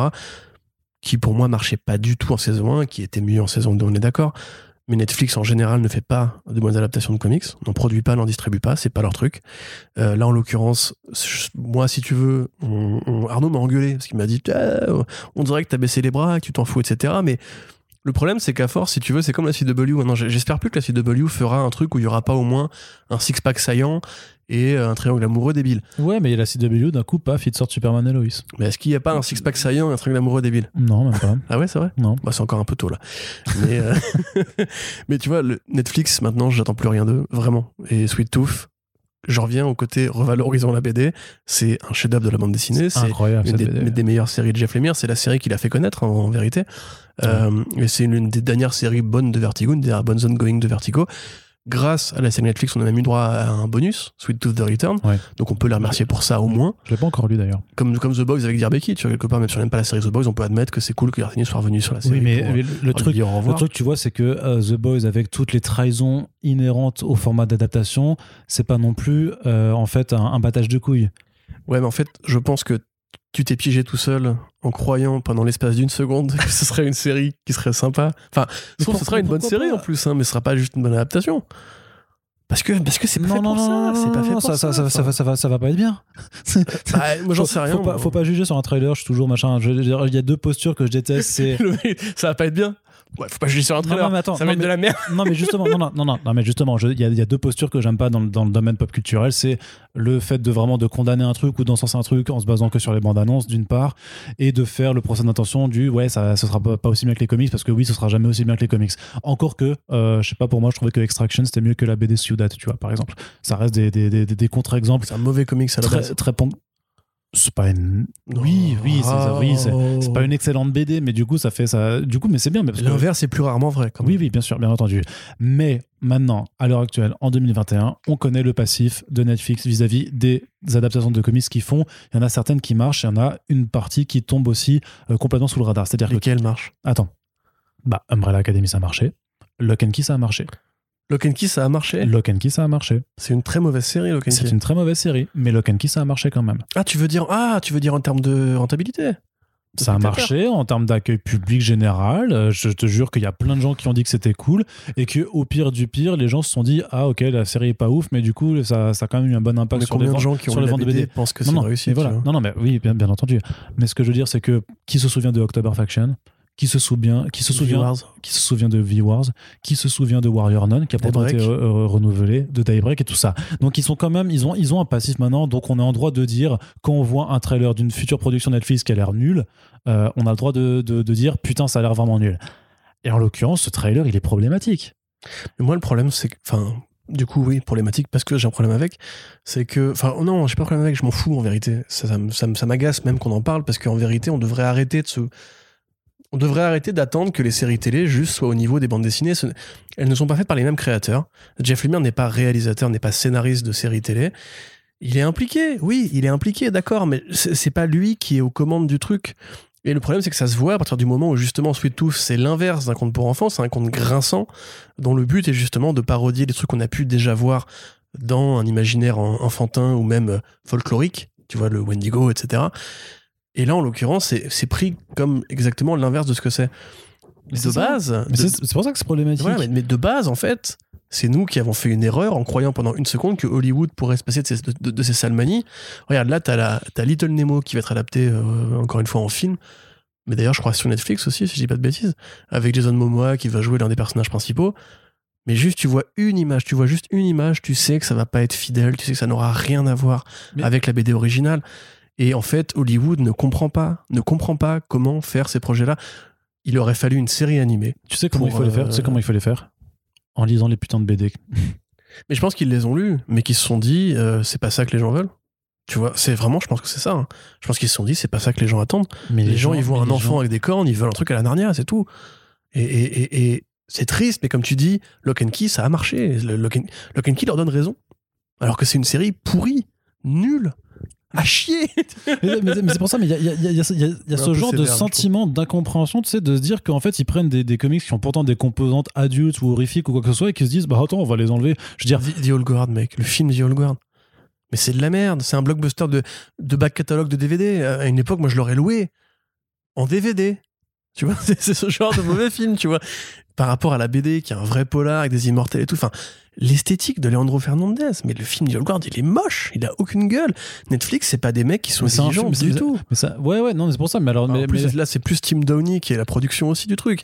Robert Downey Jr., je sais pas ce qu'il a produit avec sa femme euh, Suzanne mais Downey Jr. bah, ils ont fait le, le remake de Doctor Doolittle, mais cool. Mais là. voilà, c'est ça. C'est c'est- Et c'est exactement et c'est exactement là la patte en fait tu vois c'est que moi je m'attendais quand même c'est parce que c'est des gros noms donc ils ont de la thune qu'ils aient quand même une sorte de, de je sais pas de sentiment d'in- d'in- d'intégrité artistique. Alors oui euh, de, de, de manga j'ai cru que ça pouvait vraiment être un truc charmé mais c'est vrai que ce trailer avec la voix euh, de vraiment de, de narrateur de, de film Disney pour le coup c'est vraiment Bah, c'est vraiment euh, hein. euh, voici l'histoire fantastique d'un gamin qu'on appelait Sweet Tooth tu vois. Et tu fais mais mais vous avez lu mais pour, moi c'est vous avez lu la BD en fait? Vous, vous savez de quoi ça parle? Parce que t'as beau voir un petit peu les méchants et, se dire qu'il y aura forcément peut-être ce côté sur, survivaliste mais ce n'est pas ça. Et c'est pour ça que ça m'énerve, parce que du coup, ça fait vraiment la posture de, d'ultra euh, fan des comics, machin, genre. Mais en fait, enfin après c'est aussi notre rôle. Hein, oui, mais, le truc, c'est qu'en euh, fait, c'est pas, c'est pas être un mec ultra conservateur, enfin, euh, ultra extrémiste je sais pas quoi. C'est juste, mais en fait, respecter les œuvres que vous adaptez. Oui, il faut faire des trahisons, mais regarde, Invincible, ils font des trahisons parce qu'ils changent des choses, ils adaptent les arcs, ils réécrivent, mais ça reste quand même invincible, vraiment, dans le texte, tu vois. c'est différent. C'est C'est différent parce que c'est Invincible, animé. Invincible, c'est produit par Skybound Sin Entertainment. City, si tu veux, tu vois. Sin City euh, fait des trahisons. euh, non, Sin City, il faut aucune trahison. C'est vrai que Sin City fait pas, fait pas beaucoup de trahisons. Mais un petit peu quand même. Je sais pas. Mais alors, Watchmen, Watchmen, il y a plein de trahisons. Il y a des grosses trahisons quand même dans le message et tout ça. fait. Mais ça reste quand même quelque chose qui respecte en une bonne Je partie suis de d'accord l'œuvre. avec toi, mais c'est fait par un fanboy. Là, en l'occurrence, on a une époque où il y a vraiment une, une industrialisation des adaptations de comics. Tu y en a de plus en plus. La qualité n'est pas forcément toujours au rendez-vous, mais ça fait de l'argent quelque part. Encore une fois, comme tu l'as dit, Lock Key et Umbrella Academy ont fait de l'argent. Et Lock Key et Umbrella Academy sont pas, sont pas fidèles pour deux ronds, euh, que ce soit en termes de tonalité ou d'esthétique. Non, non, non, non, non, non, non, non. Non, non, non, non, bien sûr. ça, non, faut non. arrêter. euh, Non, mais sur la saison 2, Umbrella, c'est Enfin, Lock and Key, je, je dis ça, j'ai pas lu Lock and Key, donc euh, autant pour moi, effectivement, mais Non, mais Umbrella c'est- Academy, ça n'a rien, la saison 1 n'a rien à voir. C'est une trahison morbide, euh, et je suis désolé, même esthétiquement, ça colle pas avec ce que voulait faire Gabriel Ba avec sa BD. Maintenant, on peut très bien aimer, c'est pas du tout ce que je suis en train de dire. Mais ce que je veux dire, moi, c'est que grosso modo, on a tort, nous, fans de comics, d'attendre que d'autres gens qui ne sont pas des fans de comics appliquent les critères qu'on aimerait qu'ils appliquent. Parce qu'en vérité, leur boulot à eux, c'est de faire de l'argent, c'est tout. Oui, mais ça doit pas être compliqué. Enfin, je suis désolé, j'ai vraiment l'impression de vivre dans un monde binaire. Franchement, franchement, en fait, c'est soit t'es créatif, soit tu fais de l'argent et il n'y a pas d'entre-deux possible. Sweet. Sweet Tooth, c'est une œuvre d'auteur, ça a aucun intérêt à passer dans d'autres mains. J'étais vraiment, moi, pas chaud pour Attends, mais Netflix, hein. c'est les mecs qui ont, qui ont fait, qui ont produit le film de, euh, qui, avec Nathalie Portman, là, euh, Annihilation. Ils ont quand même euh, validé- fait ce genre Non, de non, non, choses. non, pas du tout. Ils n'ont pas produit Annihilation, ils ont récupéré Ils le droit alors ils ont produit Roma. Ils ont produit Roma. Ils Ah ont bah produit Roma. putain, bah alors mettez. Mais pour- c'est ça, pourquoi justement. vous êtes capable de produire Roma Voilà. et pas capable de faire With Sweet Tooth? C'est parce que c'est pas la même chose. Il faut qu'ils fassent du blé quelque part pour pouvoir se permettre de produire Roma. faire, tu peux faire du blé avec des produits qui sont culturellement exigeants. Et tu peux faire une histoire sur un gamin avec des cornes, avec de l'âpreté, du survivalisme, du sang et des thématiques adultes. Et ça peut marcher. Il y a des choses qui marchent. euh, C'est quand même incroyable. Je sais pas. Je, je sais pas. À mon sens, en fait, ils ont, ils ont misé sur la sécurité. Ils ont pris des trucs qui existaient déjà. Bah, Nick Staras, la Ils sécurité. les ont euh, poursuivis dans la même voie qu'on connaît tous à peu près, parce que du coup, c'est facile de s'identifier à, à ces codes qu'on a déjà vus, avec lesquels on a grandi, etc. Mais, mais honnêtement, Mais moi, ceux qui ont grandi avec Narnia. la parole. Mais ceux qui ont grandi avec Narnia, ils ont notre âge maintenant. On a grandi avec Narnia. Justement, il y a une nouvelle, une génération à conquérir maintenant, tu vois.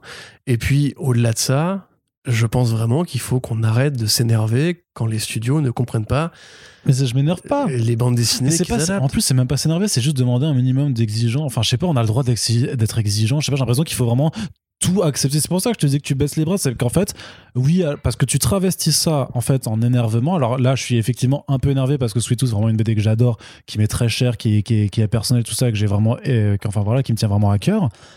Mais j'ai pas l'impression. Enfin, le truc, c'est que tu vois, c'est comme les, euh, euh, les masculins qui disent aux meufs d'arrêter de s'énerver en disant ouais, vous êtes hystérique, tu vois. J'ai l'impression que c'est la même chose pour les fans de comics qui en fait veulent juste le minimum syndical de, respect. Non mais non mais si, non mais parce que tu fais passer ça pour de l'énervement comme si c'était vraiment un truc émotionnel et donc irrationnel, alors que moi je trouve que c'est très rationnel de simplement demander aux personnes qui ont les commandes de respecter les, les œuvres qu'ils adaptent. Et j'ai pas l'impression que ce soit euh, complètement farfelu de, de dire en fait les gars vous avez vous avez une BD, vous avez toutes les clés en main pour faire un, un- une- un bon produit, même si vous voulez euh, réfléchir en termes de produit eh bien faites un produit qui soit juste respectueux.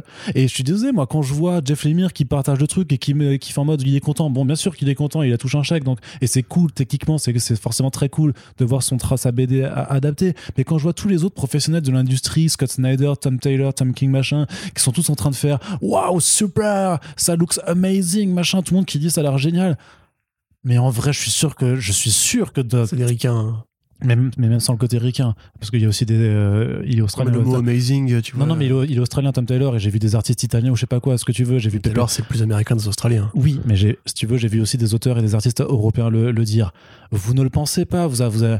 Vous euh, soyez honnête, tu vois. Alors, bien sûr, on veut tous le féliciter, mais c'est pas vrai. Vous pensez pas que ça a l'air cool si vous avez un lu- rêve- mais c'est le rêve de tous les, les, les auteurs qui partent en freelance et qui font de l'indé, d'avoir d'être adaptés Bah, avec un pas, produit enfin, grand public qui justement euh, va après leur permettre de vendre de la BD sur leur nom ensuite. Ça ouvre des portes de faire ça, tu vois. Et Bah, je te j'en dis pas, je te dis pas qu'il faut hein. baisser les bras. Je te dis que c'est un gâchis d'énergie d'espérer. Bah, moi, je pense pas. non mais d'espérer qu'Hollywood subitement se transforme en non mais laisse-moi finir putain de merde Faut pas espérer, faut Que- que- demander. que Hollywood se transforme subitement en, en une sorte de mec euh, enfin de mec religieuse je veux dire de fans de BD c'est pas possible. Ils sont pas là pour ça bordel. Mais combien attends mais t'as un produit t'as une BD adaptée sur 10 qui est bien faite. Et encore je suis vraiment généreux en disant ça. La plupart des comics qui sont adaptés c'est de la merde. Mais ça fonctionne. En fait Netflix tu veux pas leur dire s'il vous plaît faites un effort. Quand ils font aucun effort ça marche. C'est logique. C'est aux gens de se responsabiliser d'arrêter de regarder de la merde. C'est aux gens d'aller lire les BD. Par exemple, s'ils aiment bien Jeff Lemire, si l'imaginaire de Sweet Tooth les intéresse, ils vont donc aller pas comprendre. lire putain. Oui, mais ils vont, Tooth. ils vont pas comprendre parce qu'ils vont dire Ah, le trailer a l'air cool, je vais lire la BD, puis ils vont lire la BD, ils vont faire Euh. Bah, je sais pas, moi je pense que ça peut peut-être aider justement à ce que Imagine le on père mette un macaron, la BD qui a inspiré la série et que ça fasse comme comme Lock and Key et euh, The Boys, Umbrella Bah, franchement, etc., que ça aide aux ventes. Ouais, mais le, le- le truc, c'est que la réalité, c'est que déjà, le, le succès d'un bouquin n'est pas systématique par rapport aux adaptations, mais surtout qu'il y a quand même un facteur qui est important c'est le produit est-il de bonne ou de mauvaise qualité Alors, t'as l'exception de Lock and Key qui confirmerait la règle. Resident gros- Evil, c'est de la merde, mec. hein. Mais ça n'a pas, mauvais film, ça, ça a hein. pas dopé les ventes de Lena de ouf, hein, j'ai j'ai pas l'impression que ça a Oui, mais ça a été un succès sur Netflix. Ça a fait 70 millions de spectateurs. Oui, mais c'est pour ça que la conversion n'est pas systématique. Euh, ça a été le cas plus par rapport à Umbrella, Umbrella Academy, qui n'est pas non plus une mauvaise série for- forcément. Mais ce que je veux dire, c'est que euh, par rapport à Hellboy, par exemple, tu vois, euh, il y a quand même, quand un, un produit est bon, on va dire qu'il va qu'il a très peu de chances de convertir des lecteurs, mais que ça peut quand même le faire. Mais quand un produit est mauvais et détesté et boudé par le public, bah, t'as quasiment aucune chance que les gens se disent après avoir vu un truc nul euh, ou qu'ils n'ont pas aimé de dire ah tiens je vais quand même lire les, comics. Si des gens euh, Non, mais là, là, tu fais de l'égocentrisme. C'est tu. Pas parce que toi, tu trouves que ça a l'air nul que ça va forcément déplaire au grand public. Non mais le truc c'est que Moi, non, non, Lucifer, non. je trouve ça pas bon et les, les gens adorent Lucifer. Ouais, et, et hein. combien de personnes lisent les comics Lucifer Non, non, mais peu importe. Ou- Mais oublions ce, ce côté-là. C'est nous, on trouve que ça a l'air nul et que ça évoque justement du déjà vu, etc. Mais dans le concret des choses, Netflix fait déjà très, ça très souvent et ça, c'est au 50-50. Des fois, ça marche, des fois, ça marche pas. Mais c'est pas parce que nous, on n'aime pas que forcément les gens vont détester. hein. Mhm. Il y a plein de produits nuls que les gens adorent et que moi je déteste et, et c'est c'est comme ça, tu vois. Il faut s'y faire. Je te parle vraiment au-delà de mes goûts. C'était juste qu'un produit qui est mal reçu par le public a encore moins de chances de pouvoir convertir des que je lecteurs. te dis, on ne sait pas si ce sera Mm. mal, reçu par le public. Encore une fois, Lock and Key, qui pouvait dire que ce serait un des plus gros succès Netflix en termes de série télé? Moi, j'y croyais pas. hein. Mm. Franchement, je trouve que ça me suis fait chier. Au bout de trois épisodes, j'ai arrêté. Euh, les gens ont adoré. Donc, je, suis peut-être un peu une niche aussi. Ouais, puis Venom a fait 850 millions de dollars. Ouais, au voilà, cinéma, voilà, hein, tu vois, effectivement. Bref, bonne nouvelle par contre, Invincible s'est renouvelé et pas pour une saison 2, mais pour une saison 2 et 3. Trop bien, Et ça, c'est extraordinaire. Donnez maintenant plus de budget, s'il vous plaît, aux animateurs qui puissent enfin faire des scènes de dialogue qui sont un peu plus musclées. Euh, épisode 8, franchement, ça tue, j'aime bien. Adaptation fidèle avec les Manly Tears. Avec Euh, pourtant des qu'on réécritures. hein, il y a- ça. Il y a plein de réécritures et c'est des bonnes réécritures. C'est des réécritures qui, justement, évitent que la série soit aussi incohérente que le comics, qui a quand même, malgré ses énormes qualités, on sent que Kirkman a changé d'avis parfois sur un, un ou deux sujets au fil de la série. Là, en l'occurrence, il a bien pu prendre le temps de tout bien recomposer. Et ouais, bah, ce petit combat final, euh, fait plaisir quand même. Yes. plaisir. Et puis c'est la violence. Et la violence, c'est toujours une bonne chose. La En violence. fiction, pas dans la vraie vie. La violence sale. Allez, on, comment- on continue avec la partie cinéma, une petite partie euh, cinéma pour terminer ce podcast qui est bien trop long pour vos pauvres petites oreilles. On espère que vous le savourez en plusieurs fois en sirotant un petit euh, amaretto. Il est trop long pour moi aussi. J'en ai rien à foutre, t'as dit que t'avais le temps, donc on a le temps. Bref, du côté du cinéma, ça bouge, hein, et même du côté français, puisqu'il y a un roman graphique qui Non, ça bouge pas, ils sont fermés les salles. Effectivement. ça bouge pas, là Non, mais, euh, Ça bouge pas du tout. Tu dis n'importe alors tu dis que c'est trop long, et en plus tu m'interromps pour ce genre Ouais, de Je suis choses. fatigué, j'ai les nerfs en plot là. Vas-y, continue. In Waves, donc le roman graphique d'Eiji Dungo qui est sorti chez euh, Casterman euh, de mémoire, Euh, voilà c'est ça, qui sera adapté en film, en film d'animation par la compagnie Silex Films, qui est notamment la compagnie qui est responsable de euh, la série d'animation Les Culottés, donc adaptation des, euh, des BD de Pénélope Bagieux. Eiji Dungo en fait euh, a fait un roman graphique, euh, c'était sa première bande dessinée, Euh, ça a été nommé directement à Angoulême, ça, ça a vraiment ça a eu un très très gros succès critique. Et grosso modo, l'auteur se met en scène en fait avec sa petite amie pour les, pour, pour, avec, les, avec laquelle en fait ils nourrissent tous les deux une passion du surf. Donc c'est vraiment In Waves entre les vagues. C'est vraiment une série qui te parle à la fois de surf, mais aussi de deuil et de maladie, puisque en fait voilà sa copine était atteinte d'un cancer et donc va parler de, leur, de la façon de vivre leur relation alors que sa copine est atteinte d'un cancer. Ah, de deuil. Oui, et, de, et parce Ok, qu'elle ouais, meurt, compris, et, deuil. parce qu'elle est, elle est morte. Euh, du coup, elle est décédée. Et donc, en fait, il parle aussi des, des vagues, justement, des vagues de- d'espoir et de dépression. Ah, quand mais oui, mais il y a eu un pop-pop-pop sur lui, et oui, je me souviens. Oui, oui, non, mais ça, ça, fait, ça a eu un très carrément. très gros retentissement. C'est alors, je t'avoue que moi, je ne l'ai pas lu. Moi non plus, du Euh, coup, j'ai mais pas eu ça m'avait intéressé. Et, Ça a euh, l'air très contemplatif. C'est très contemplatif, c'est très triste. Quand tu vois les planches, quand même, c'est un style très particulier, une approche graphique vraiment dans, dans le sens premier du terme. Euh, en tout cas, euh, très gros pro. Enfin, c'est, c'est ouf parce que pas grand monde n'en parle. Film d'animation? Film d'animation en plus. Du coup, ce sera peut-être plus la tortue rouge que euh, Spider-Verse, quoi. Ah complètement, ouais, ouais, je, le vois, je le vois très bien parce qu'en plus euh, justement par rapport au style de Dungo là-dessus, euh, tu peux faire quelque chose de très minimaliste, justement de, de calme aussi, qui euh, qui demande pas forcément énormément de moyens, mais qui peut te faire un truc sensationnel. hein. Ben voilà, une adaptation dans laquelle je crois plus. Comme quoi, ce n'est pas ouais, pour impossible. le coup- bah, parce que c'est pas fait par Netflix quoi. Voilà. c'est fait par. Non mais en plus euh, culotté c'est plutôt cool aussi, tu vois, ça Oui, reprend. en, plus, en plus, ça reprend, cool, en plus ça reprend vraiment un peu le style de Bagieux, donc euh, je pense que là ils sont aussi clairement dans une optique. Bah, tu de... dis un peu, ça reprend, ça reprend bien le style de Bagieux. Oui, oui, non mais ça Ouais. reprend le style de alors, Ouais, si ouais, pardon, Tout oui. à fait. Donc euh, là, j'espère qu'ils vont reprendre aussi ces, avec vraiment ces aplats de bleu, nu- ces nuances de bleu en fait qui sont aplaties comme ça, qui, qui se mettent. C'est quand même très beau. euh, c'est vra- c'est vraiment très joli. Euh, il faut que j'aille du coup le, le choper en, en librairie pour qu'on puisse en. en- Après, c'est vraiment le projet en fait est apparu sur le site de Salex Films Production dans leur section animation. Il n'y a pas eu forcément de communiqué de presse officiel et tout ça. Donc en vrai, moi, c'est juste que j'ai vu euh, un des contacts. Euh, qui en a parlé, enfin qui juste dit ah ça vient d'apparaître et tout et, et voilà ça s'est transformé en actu mais il n'y a pas eu d'annonce retentissante. En tout cas, clairement un projet à suivre. Et euh, on vous invite du coup à lire euh, cette, cette BD, pas par notre conseil, mais parce que grosso modo, euh, voilà, bah, Parce ça a été- qu'Antoine de Gaulle l'a dit. parce que la sélection officielle du FIBD l'a dit. Alors même si on leur reproche toujours de ne pas avoir nommé euh, Carbone et Silicium, on peut leur dire quand même que le reste de la sélection n'était pas, était pas En même dégueulasse. temps, on pourrait quand même se dire les choses en vérité. C'est vrai. Carbone n'a pas besoin de la statuette. Non, C'est le gagnant du cœur? tout à fait. Non, Mais vous-même, vous savez. Un autre film d'animation qui arrive. D'ailleurs, First Print Award 2021. Bah, complètement pour Mais non, Carbone. il est sorti l'année dernière. Ouais, c'est vrai. First Print Award 2020, Carbone et Silicium. Voilà, on vous le dit maintenant. Avec du J'ouvre l'enveloppe. Waouh, c'est Carbone et Silicium. Bravo Mathieu Bravo, Bablet. Mathieu Bablet, tu viens quand tu veux prendre Tu ta- viens quand tu veux prendre ton. Qui euh, sera une bière Skoll vide. On continue dans l'animation, Corentin, avec. America the Motion Picture, un projet complètement barré avec euh. Phil Lord et Chris Miller euh, à la production. Et le réalisateur, aide-moi, aide-moi, aide-moi. Je vais t'aider, je vais retrouver, Matt quelque chose, je crois. Avec Alors, Matt quelque chose. Exactement. Alors. Matt, Matt quelque chose, qui est donc un réalisateur, animateur et producteur qui a travaillé sur la série animée Archer. Ah, Une série animée que j'aime beaucoup, qui parle d'un espion euh, inspiré par OSS 117 et avec qui dans le doublage principal en VF, Arnaud Jean Dujardin. Adrien Antoine. Euh, mais C'est quasiment pareil. C'est la même personne en fait. Ah, Adrien Antoine double Jean du Jardin. non. Si Ah, J'ai entendu la vraie, la vraie- la vraie voix du jardin Pourquoi tu dis ouais, Tu d'accord Il parle français Tu abuses de ma Ah, Vous crédulité. avez raté le from sponsor Sudarno qui fait Ah oui, tiens, dis donc, j'ai jamais remarqué que c'était non, mais non, non, mais je pensais, je pensais que, je pensais que genre, dans- j'allais dire dans, dans un film qui aurait tourné pour l'étranger et Mais que non, mais il parle français, Oui, oui, double bien sûr. Bah oui. tu as profité d'un moment d'inattention Ah, de ma merde, part. Je suis désolé. C'est assez, c'est assez vil de ta part. euh, Donc la Corentin. série animée Archer qui est donc une par... Oh, pardon. Une parodie une série, je suis mort de rire.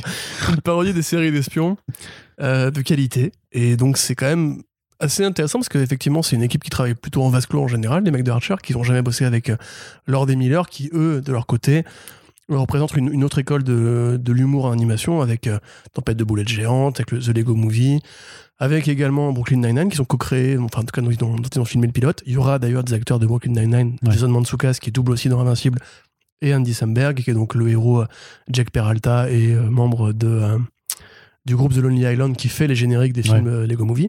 C'est donc euh, Matt Thompson. Matt Thompson. Merci, voilà. Donc c'est quand même effectivement une sorte de, ouais, de, de fusion du bien entre des mecs qui savent faire de l'animation vraiment quali, absurde, parodique. Et là, en fait, ça s'intéresse du coup à une version musclée, un peu débile, Avengers-esque de euh, la Révolution américaine. Donc menée par le général euh, George Washington contre le roi euh, George, je crois, si je ne dis pas de bêtises. Quand ils ont, voilà, ils ont balancé du thé à la mer, après ils ont fait la bagarre et après à la fin les États-Unis étaient libres. Et grosso Ça a l'air modo, très bah, con, hein, ça a l'air très, très, très con. ouais. Et là, grosso modo, bah, George Washington va, donc doublé par Tatum, Channing, euh, va assembler une équipe de super-héros qui vont être donc des grands esprits américains euh, pour aller péter la gueule de Simon Pegg, qui est le roi d'Angleterre.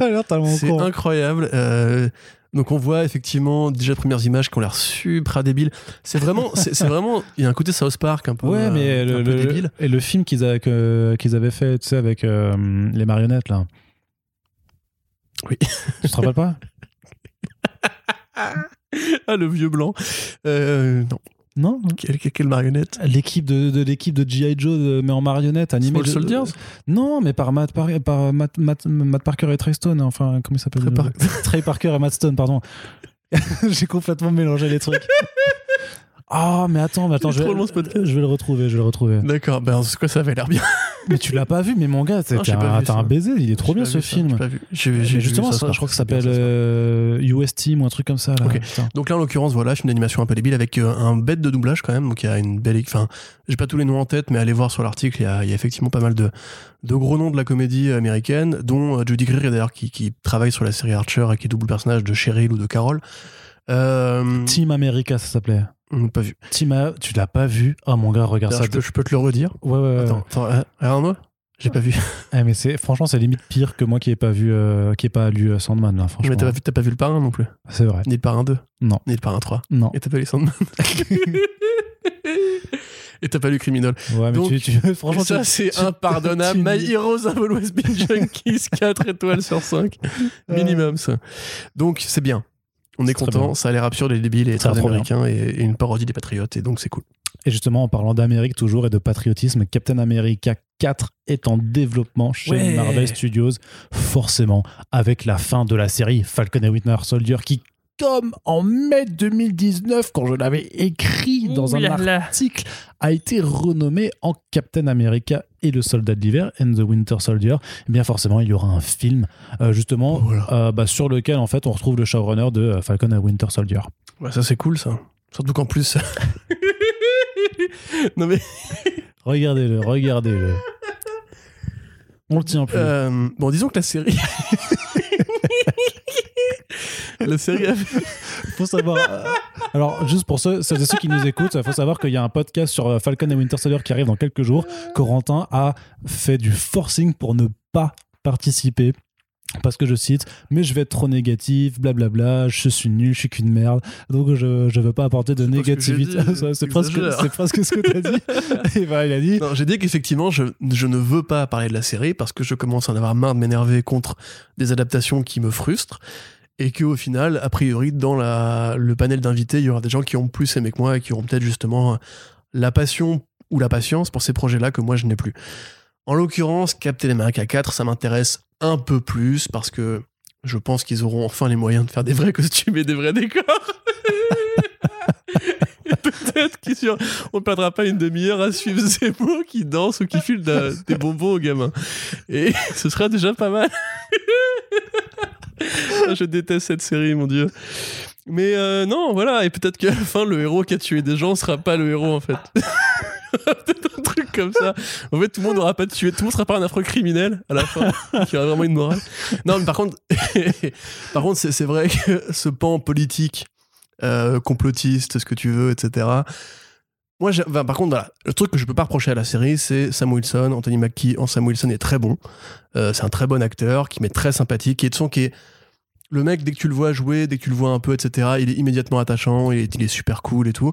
Euh, sa bromance avec Bucky, moi, elle me plaît un peu. Je trouve qu'ils ont, trouvé comment, en fait, euh, se répondre et tout. Donc, si on a un film dans ce goût-là, cool. Par contre, c'est vrai que politiquement, j'ai d'énormes, énormes reproches à faire à, la, à ce Falcon et the Winter Soldier. Je trouve que c'est une série qui est hypocrite et qui est incohérente dans son propos. Du fait que déjà, on demande au public d'a- d'adhérer au fait que le mec qui a tué un terroriste en place publique, peut-être que je vais spoiler en fait là du coup. Donc je vais rien dire de plus, mais grosso modo, je trouve que la série a des euh, problématiques vis-à-vis de son propos, son message. Elle est très claire dans ce qu'elle dit justement sur l'Amérique des Blancs et pourquoi c'est important d'avoir un Sam Wilson qui, compte tenu de l'historique américain du racisme, etc., a quand même envie d'être Captain America, a quand même envie de prendre le risque d'être détesté et de porter ce costume, etc., comme dans euh, euh, les comics Marvel en fait. Mais par contre, ouais, sc- scénaristiquement, pour moi, ça tient pas debout. Et je, je- j'espère que ce sera, entre guillemets, moins bordélique, plus dans, enfin, plus, plus, plus, diré- plus dig- digéré, voilà, justement. Euh, et ça va se jouer pour moi sur la mise en scène, parce que la série, monte- enfin, vraiment, c'est pas bien filmé, quoi. C'est une série. hein. Voilà. Donc, euh, et puis pareil, je me demande ce qu'ils vont faire. Est-ce que Secret Empire, tu peux pas vraiment le faire si t'as pas l'Hydra, l'Hydra qui n'existe officiellement plus dans l'univers Marvel?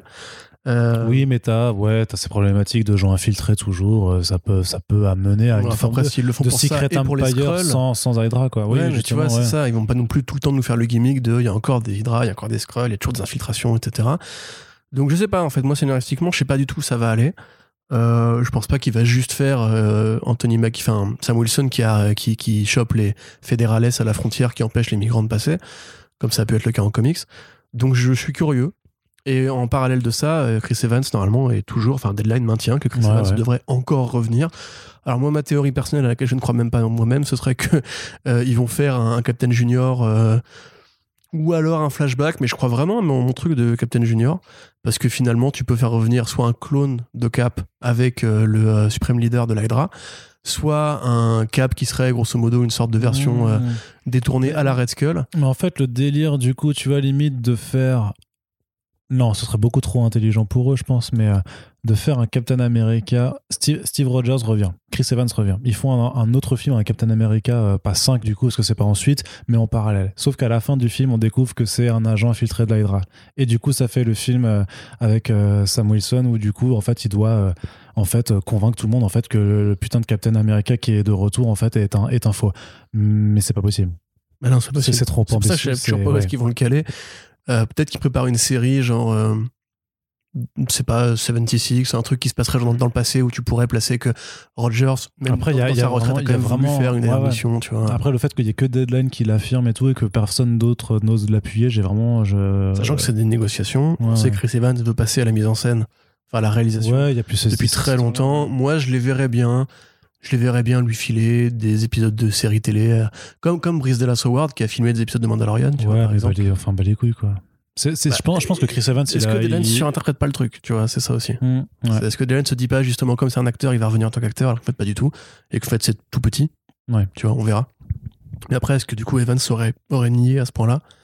Si jamais c'était juste pour de la Non, parce que même sur euh, Captain America 4, euh, Sam Wilson aussi, directement interrogé euh, deux, trois jours après, il fait Ah, je suis pas au courant, ils, font, ils le font tous en vrai. C'est, c'est fatigant en fait de leur poser des questions. Ouais, Arrêtez, arrêtons. arrêtez de poser des questions aux acteurs sur l'actualité parce que c'est pas eux de toute façon qui dirigent.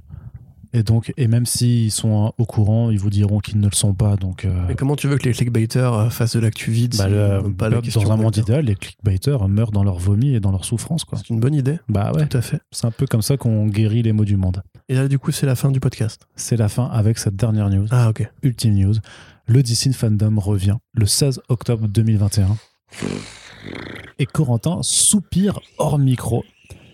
Mais quelque part, euh, ça permettra d'avoir très certainement des nouvelles de pas mal de productions. Il y a quand même des Un tournages. nouveau loup-garou de tierce-lieu avec Non, Patty alors- Jenkins pour Wonder Woman 3. Et oui, je vous l'annonce en exclusivité. Non, ça y aura pas. J'espère qu'ils le refont pas parce que du coup ils le font que sur une seule fois. Et tu sais, ils l'avaient, ils l'avaient scindé en deux euh, en, en août et en septembre euh, la- l'année dernière. Euh, là, c'est vraiment une seule journée qui est annoncée. En ce moment même, il y a les tournages de euh, The Flash, de Black Adam et de Shazam Fury of the Gods qui démarrent ou qui ont démarré. Donc il y aura il y aura- des images à montrer. Il y aura clairement des images à montrer pour ces trois films. Un nouveau il trailer de The Batman. Il y aura un nouveau trailer de The Batman. Il y aura des choses à remontrer très certainement sur les deux jeux, euh, Arkham Knight et sur euh, Justice League Kill the Suicide Squad. Non, c'est Ah l'inverse. là Suicide. Squad Kill the Justice League. Il y Comme aura hein, peut-être la première image du, les premières images de- des séries Green Lantern, puisque le tournage va aussi démarrer a priori euh, ce printemps. Aquaman 2 aussi va rentrer en tournage cet été. Donc en vrai, sur le plan adaptation, parce que c'est clairement comme ça, on, se fait déjà une raison justement pour le fait de, ne pas espérer quoi que ce soit. Il n'y aura pas de comics au programme, hein. Euh, ça on le sait maintenant. DC, euh, sans, sans- enfin l'entité DC Entertainment s'en bat un petit peu les couilles de- des comics et euh, mise vraiment beaucoup simplement sur des marques et sur des produits plutôt que des œuvres et des personnages. Mais euh, ça va, ça va marcher en fait. Enfin, moi, je trouve ça un petit peu triste. Alors, est-ce que c'est parce que 2021 c'est encore too soon pour euh, refaire de l'événementiel et pouvoir refaire des, euh, des panels euh, dans le Hall H de la San Diego Comic Con?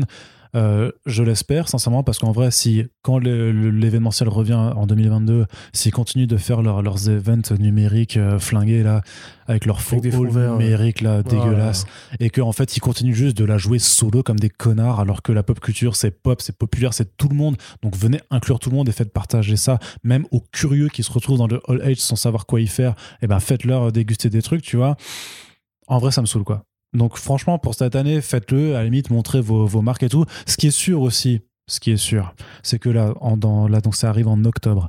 Euh, il reste six mois. Tu peux être sûr que les Snyder Bros, machin, ils vont hashtaguer bah, ils Restore graves, Snyderverse, machin, et ils vont les saouler avec ça. C'est pour ça que moi, je l'aurais pas fait juste à cause de ça, parce que clairement, ils attendent tous que ça. Je te dis, on a fait, on a, enfin, on a fait la news, j'ai vu la, la- les, les- même les tweets officiels de DC, machin, popé.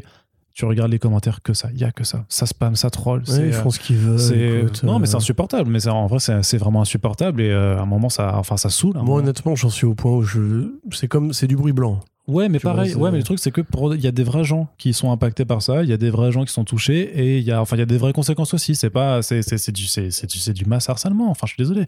C'est, c'est, c'est une forme de harcèlement, quoi. C'est, euh, imagine, imagine, t'es de, la, la- Imagine, t'es dans ton bureau et tous les jours, il y a des mecs qui viennent taper à ta vie comme ça en disant Restore the Snyderverse, Restore the Snyderverse. T'es d'accord que c'est invivable? C'est exactement à l'échelle numérique ce qui est en train de se mais passer. non, parce que tu peux masquer, masquer, masquer, masquer. peux- non, non, parce masquer, que- Masquer, masquer. Ouais, mais ils ont pas. Non, mais tu, tu comprends bien que c'est pas pas la, la solution. C'est pas. Je veux dire, la solution au harcèlement de rue, c'est que les harceleurs arrêtent d'harceler. C'est pas juste de masquer les gens qui que de- d'essayer de, de, de porter un imperméable ou un ou un bouclier Oui, anti. d'accord, mais là, c'est pas pareil. Arnaud. Mais c'est du harcèlement aussi. C'est du harcèlement aussi. Je te rappelle qu'il y a non, des gens. Non, AT&T avait pas ACD, c'est tout. Voilà. Ils ont ouvert leur, leur Oui, propre mais- boîte de oui, mais il y a des gens qui ont, oui, mais il y a des gens qui ont rien demandé qui vont être touchés quand même. Mais écoute, euh, voilà, ils, ont, ils ont fait une connerie. Maintenant, il faut qu'ils assument en tant que groupe. Et c'est à eux de gérer maintenant les conséquences si jamais leurs employés se font effectivement harceler. Donc, ils ont qu'à. Ils ont qu'à sortir un communiqué qui dit les, les Snyder Bros sont des harceleurs.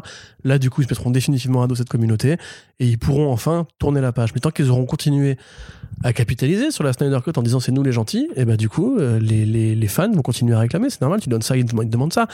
Et je peux pas leur en vouloir à eux parce que finalement, vu qu'ils ont réussi une fois à les faire céder, ils, ont, ils auraient tort d'arrêter de le faire à partir du moment où ça a marché une fois. Donc il fallait juste pas le faire la première fois. Et enfin voilà, c'est toujours ce même débat épiteux qui est chiant. Euh, moi personnellement, je, je- je le dis, je suis en paix avec le fait qu'il n'y ait pas de suite.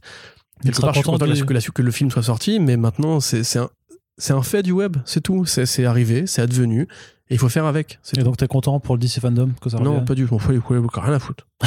Complètement rien à foutre. Bah, il y aura quand même Il des choses pourrait, il pourrait balancer des trailers sur YouTube juste sans panel avant ou sans, euh, sans meuf qui met un micro sous le, sous le nez de Matt Reeves qui nous parle de son dieu euh, égyptien des chauves-souris. Ça m'irait très bien aussi. Tu vois, honnêtement, le, le fandom, euh, c'était pas un très bon souvenir pour moi. J'aimerais bien que ces grosses Ah, parce boîtes. qu'on était à l'aune de notre licenciement aussi. hein. Oui, effectivement. J'aimerais bien que ces grosses boîtes arrêtent de faire sécession et reviennent, contre, ouais, ouais. voilà, reviennent en fédération avec un grand événement qui fédère la culture pop, plutôt que de nous rappeler que c'est d'abord une affaire de crevards capitalistes qui veulent tous avoir leur machin à eux pour pas être noyés dans la masse. C'est ça. Je ça, comprends la logique, mais au bout d'un moment, c'est relou. Déjà, DC et Marvel trahissent Diamond, et je dis bien trahissent Diamond, juste parce que Diamond n'a pas, pas voulu exposer ses employés à la pandémie. Oui, puis Marvel le fait aussi maintenant. Voilà, exactement. SDCC et Reed Pop qui euh, avaient un intérêt en tant que, que fédérateur, voilà, où tu, tu vas à une, con- à une convention où il y a tout, où il y a les, les monstres géants, les Jedi, les super-héros, les sorciers, les zombies, etc. Ça avait l'intérêt en tant que grande messe, enfin, grand messe de la culture pop. Et là, maintenant, euh, le fait de toujours, toujours tout vouloir isoler pour. euh, pour- pour pas mélanger le fric en fait c'est vraiment ça tu vois c'est chacun veut sa part du gâteau et on, surtout on mélange pas les couverts et à un moment donné moi ça me fatigue tu vois donc non le fandom c'était raté l'année dernière euh, Bah, c'était pas raté, il y avait quand même plein d'images et tout ça. Il y avait quand même des. enfin, ouais, avait- non, mais en tant que format, le format, le format était pas. était Non, pas- le format était pas ouf, On s'est fait chier, on s'est fait chier. T'avais le trailer de The Batman, quoi. C'était trop long, c'était mal produit. Pour des mecs qui font des effets spéciaux dans leurs films, euh, c'était moche, quoi. C'est. Enfin voilà, c'est mon avis. Et j'aimerais bien effectivement qu'on revienne à, à, à une envie un petit peu de faire cohésion, de faire front commun, que la culture se serre les coudes et, et marche en commun plutôt que d'arrêter que chacun fout la- tire la couverture à soi, tu vois. Non, mais ça, ça marchera pas. Le hein. Investors Day, putain, mais c'est horrible. Maintenant, on en a un point où on a les annonces de séries télé et de films, un truc qui est dédié aux actionnaires. Mais quel niveau de cynisme on a atteint en tant que société, quoi. Ouais, là, là, là t'auras forcément euh, pas mal de gens sûrement qui diront Bah alors, Corentin, tu découvres le capitalisme? Non, mais je pense que le capitalisme Tu s'aggrave tout seul, en euh, fait. Tu, tu C'est- découvres le mass entertainment? Il y, a- 10 ans, le Mass Entertainment, c'était la SDCC. T'allais à la SDCC, t'avais tout. T'avais Marvel, t'avais DC, t'avais. euh, T'avais les films de science-fiction, t'avais les films d'horreur, t'avais tout ça qui était en même temps au même endroit, et donc tu pouvais déjà rentabiliser ta venue. Et ensuite, ça faisait un événement où on disait la culture pop, elle existe et elle est soudée, solidaire. Hmm. Les geeks sont fans de ci, de ça, de ci, de ça, de ci.